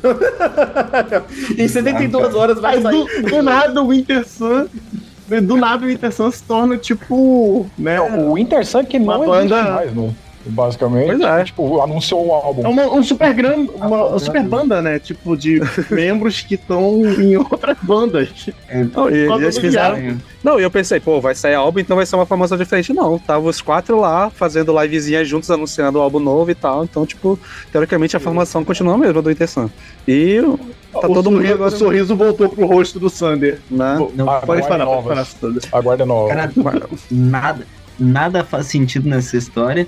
Porém, ah, cara, essa questão do, do Kiko ele é até complicado de, de mencionar, porque ninguém sabe muito bem qual foi o motivo, né? Ah, Leva-se a crer que é algo familiar, algo pessoal, assim. Ah, então, na verdade, ele até. Eu, eu até cometi. É até difícil. Difícil Não, não é não. Ele comentou assim, com né? o Bittencourt. É, eu, eu- inclusive eu cometi o crime de ouvir falou? esse podcast, que ele deu entrevista do Bittencourt, ele falou que ele chegou a uma fase que ele não queria mais ficar fazendo turnê em país diferente, ele preferia ficar em casa com a família dele que tava Ah, Parece que ele já tinha foi falado isso. que já tinha perdido a infância de uma das filhas dele e ele não queria acontecer isso com os outros. Então ele preferia ficar fixo lá na Finlândia mesmo. entendi, é o Dave Mustaine, entendeu, gente? É o motivo dele ser dado. Não, não, não, não. Isso, isso até que eu ia comentar. Tipo, o, o Kiko ele tem tanto a síndrome de controlador, assim, desde o Angra, que ele é o primeiro membro do Megadeth que se incrível, demitiu. é Ele, ele, ele, Inacreditável, mano. E- É, e o- é um feito. e saiu contra a vontade do Mustaine, né? Porque pelo, pela Exatamente. conversa do Mustaine, mano, pelo, pelo Dave, o Kiko tava lá, tipo, Não, né? O Dave Mustaine tomou um Tá chá ligado? de guitarra do Kiko Loureiro que é inacreditável. É, de só guitarra um último comentáriozinho assim, um pouco mais sério ah, sobre esse caso aí. Esse eu acho muito legal que, tipo, o, o Dave Mustaine tá chamando agora a galera do metal europeu, né? Tipo assim, é, Timo e o Dirk, que é o guitarra e baterista, agora são do metal europeu, não mais do, do americano. Eu espero que isso traga alguma diferença para as próximas. Próximo lançamento, Vai- talvez? Eu, não, eu sei vai que não vai. Eu tô, eu tô só tendo. tô tentando ser um pouquinho otimista. Deixa eu ser otimista, Paulo. Porque assim, o último álbum foi muito triste, né, do Megadeth. Então, assim, Ah, mano. eu espero que tenha alguma, algum tipo de influência do time do Dirk ali pra O Dirk não vai ter influência nenhuma porque ele tava no último álbum, né? Mas, sei lá, espero que o Timo faça alguma coisa diferente. Assim, diferente, o, o Timo, ele já, o Temo, ele já tá acostumado a tocar em bandas em que ele não compõe nada, ele só toca, então não... Ah, então fodeu, tô Vai foda. ser difícil, cara. Não, E assim, Exatamente. Poder de Mustaine! E Perfeito! eu, eu, eu e aproveita- esperava que isso ia rolar com o Kiko também e não rolou, então eu já larguei a mão do Megadeth. O Dystopia é fraco e o último álbum é fraco. Não, E assim, Vou pegar legal. o Dystopia é regular e o último álbum é tenebroso. É. Ah, o, o Dystopia perto do último álbum é, um, é uma, uma, uma obra-prima. O último Ah, álbum não tem como. cara. E aproveitando o gancho sobre bandas que estão há muito tempo sem lançar álbuns bons, mas que agora está com esperança de sair coisa nova boa, o Dream Theater do nada anunciou a volta do Mike Portnoy pra banda. Porra, isso Ai, toma. acalentou meu coração, de verdade, de verdade mesmo, assim. Foi, foi Pô, tipo, parece como é uma- bom ser fã de prog, cara. Uma chama de esperança nasceu no meu coração, porque eu sou muito ex-viúva, ex-viúva do Portnoy, tá ligado? Porque eu não sou mais viúva. Ex-viúva. É muito louco isso. Mas eu, eu, eu era muito viúva do Portnoy e que bom que ele voltou, porque os álbuns, de verdade, eu sei que a Carol do nosso podcast adora, gosta, adora não, né?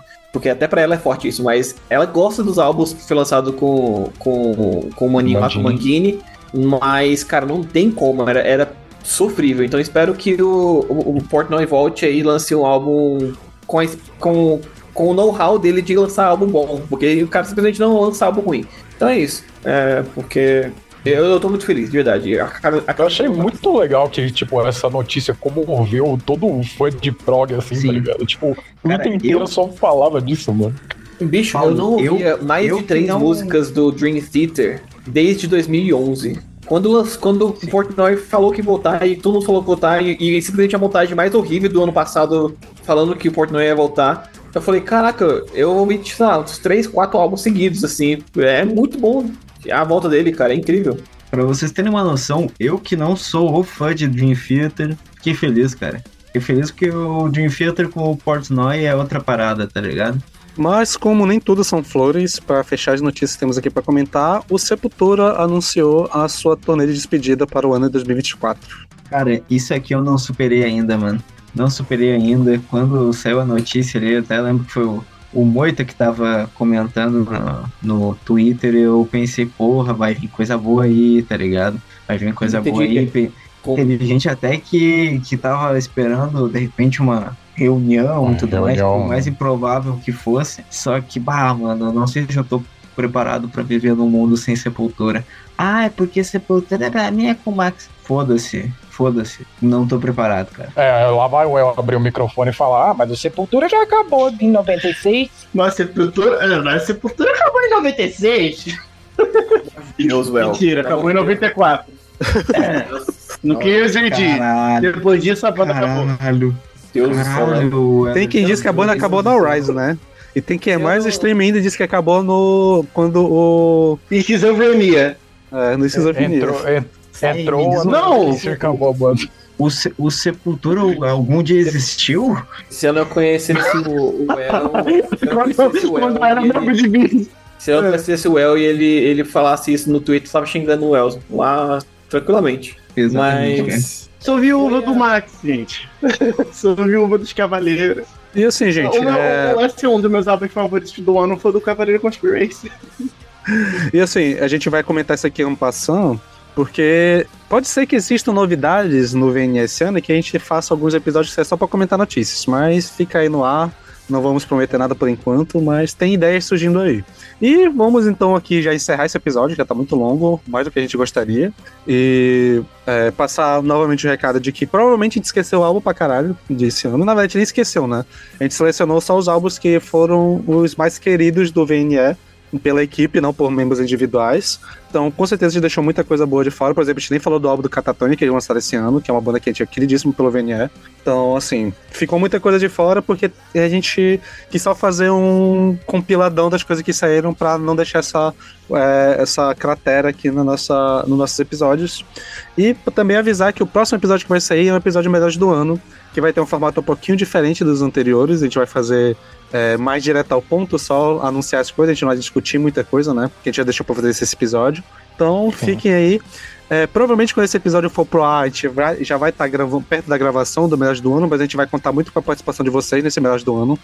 Vai ser mais interativo esse ano. Então, pra quem tá na Twitch ainda, vocês vão ter oportunidade de participar. A gente vai lançar alguns formulários aí pra galera escolher algumas categorias de álbuns.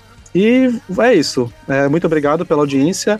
É, espero que esse seja o primeiro episódio da volta que o VNE volte mesmo de verdade daqui pra frente. E que esse ano de 2024 seja uma. um- Você tenha mais sorte pra gente. E acho que é isso, né? Mais alguém tem algum recado pra fazer? Alguma nota? Alguma. algo a declarar?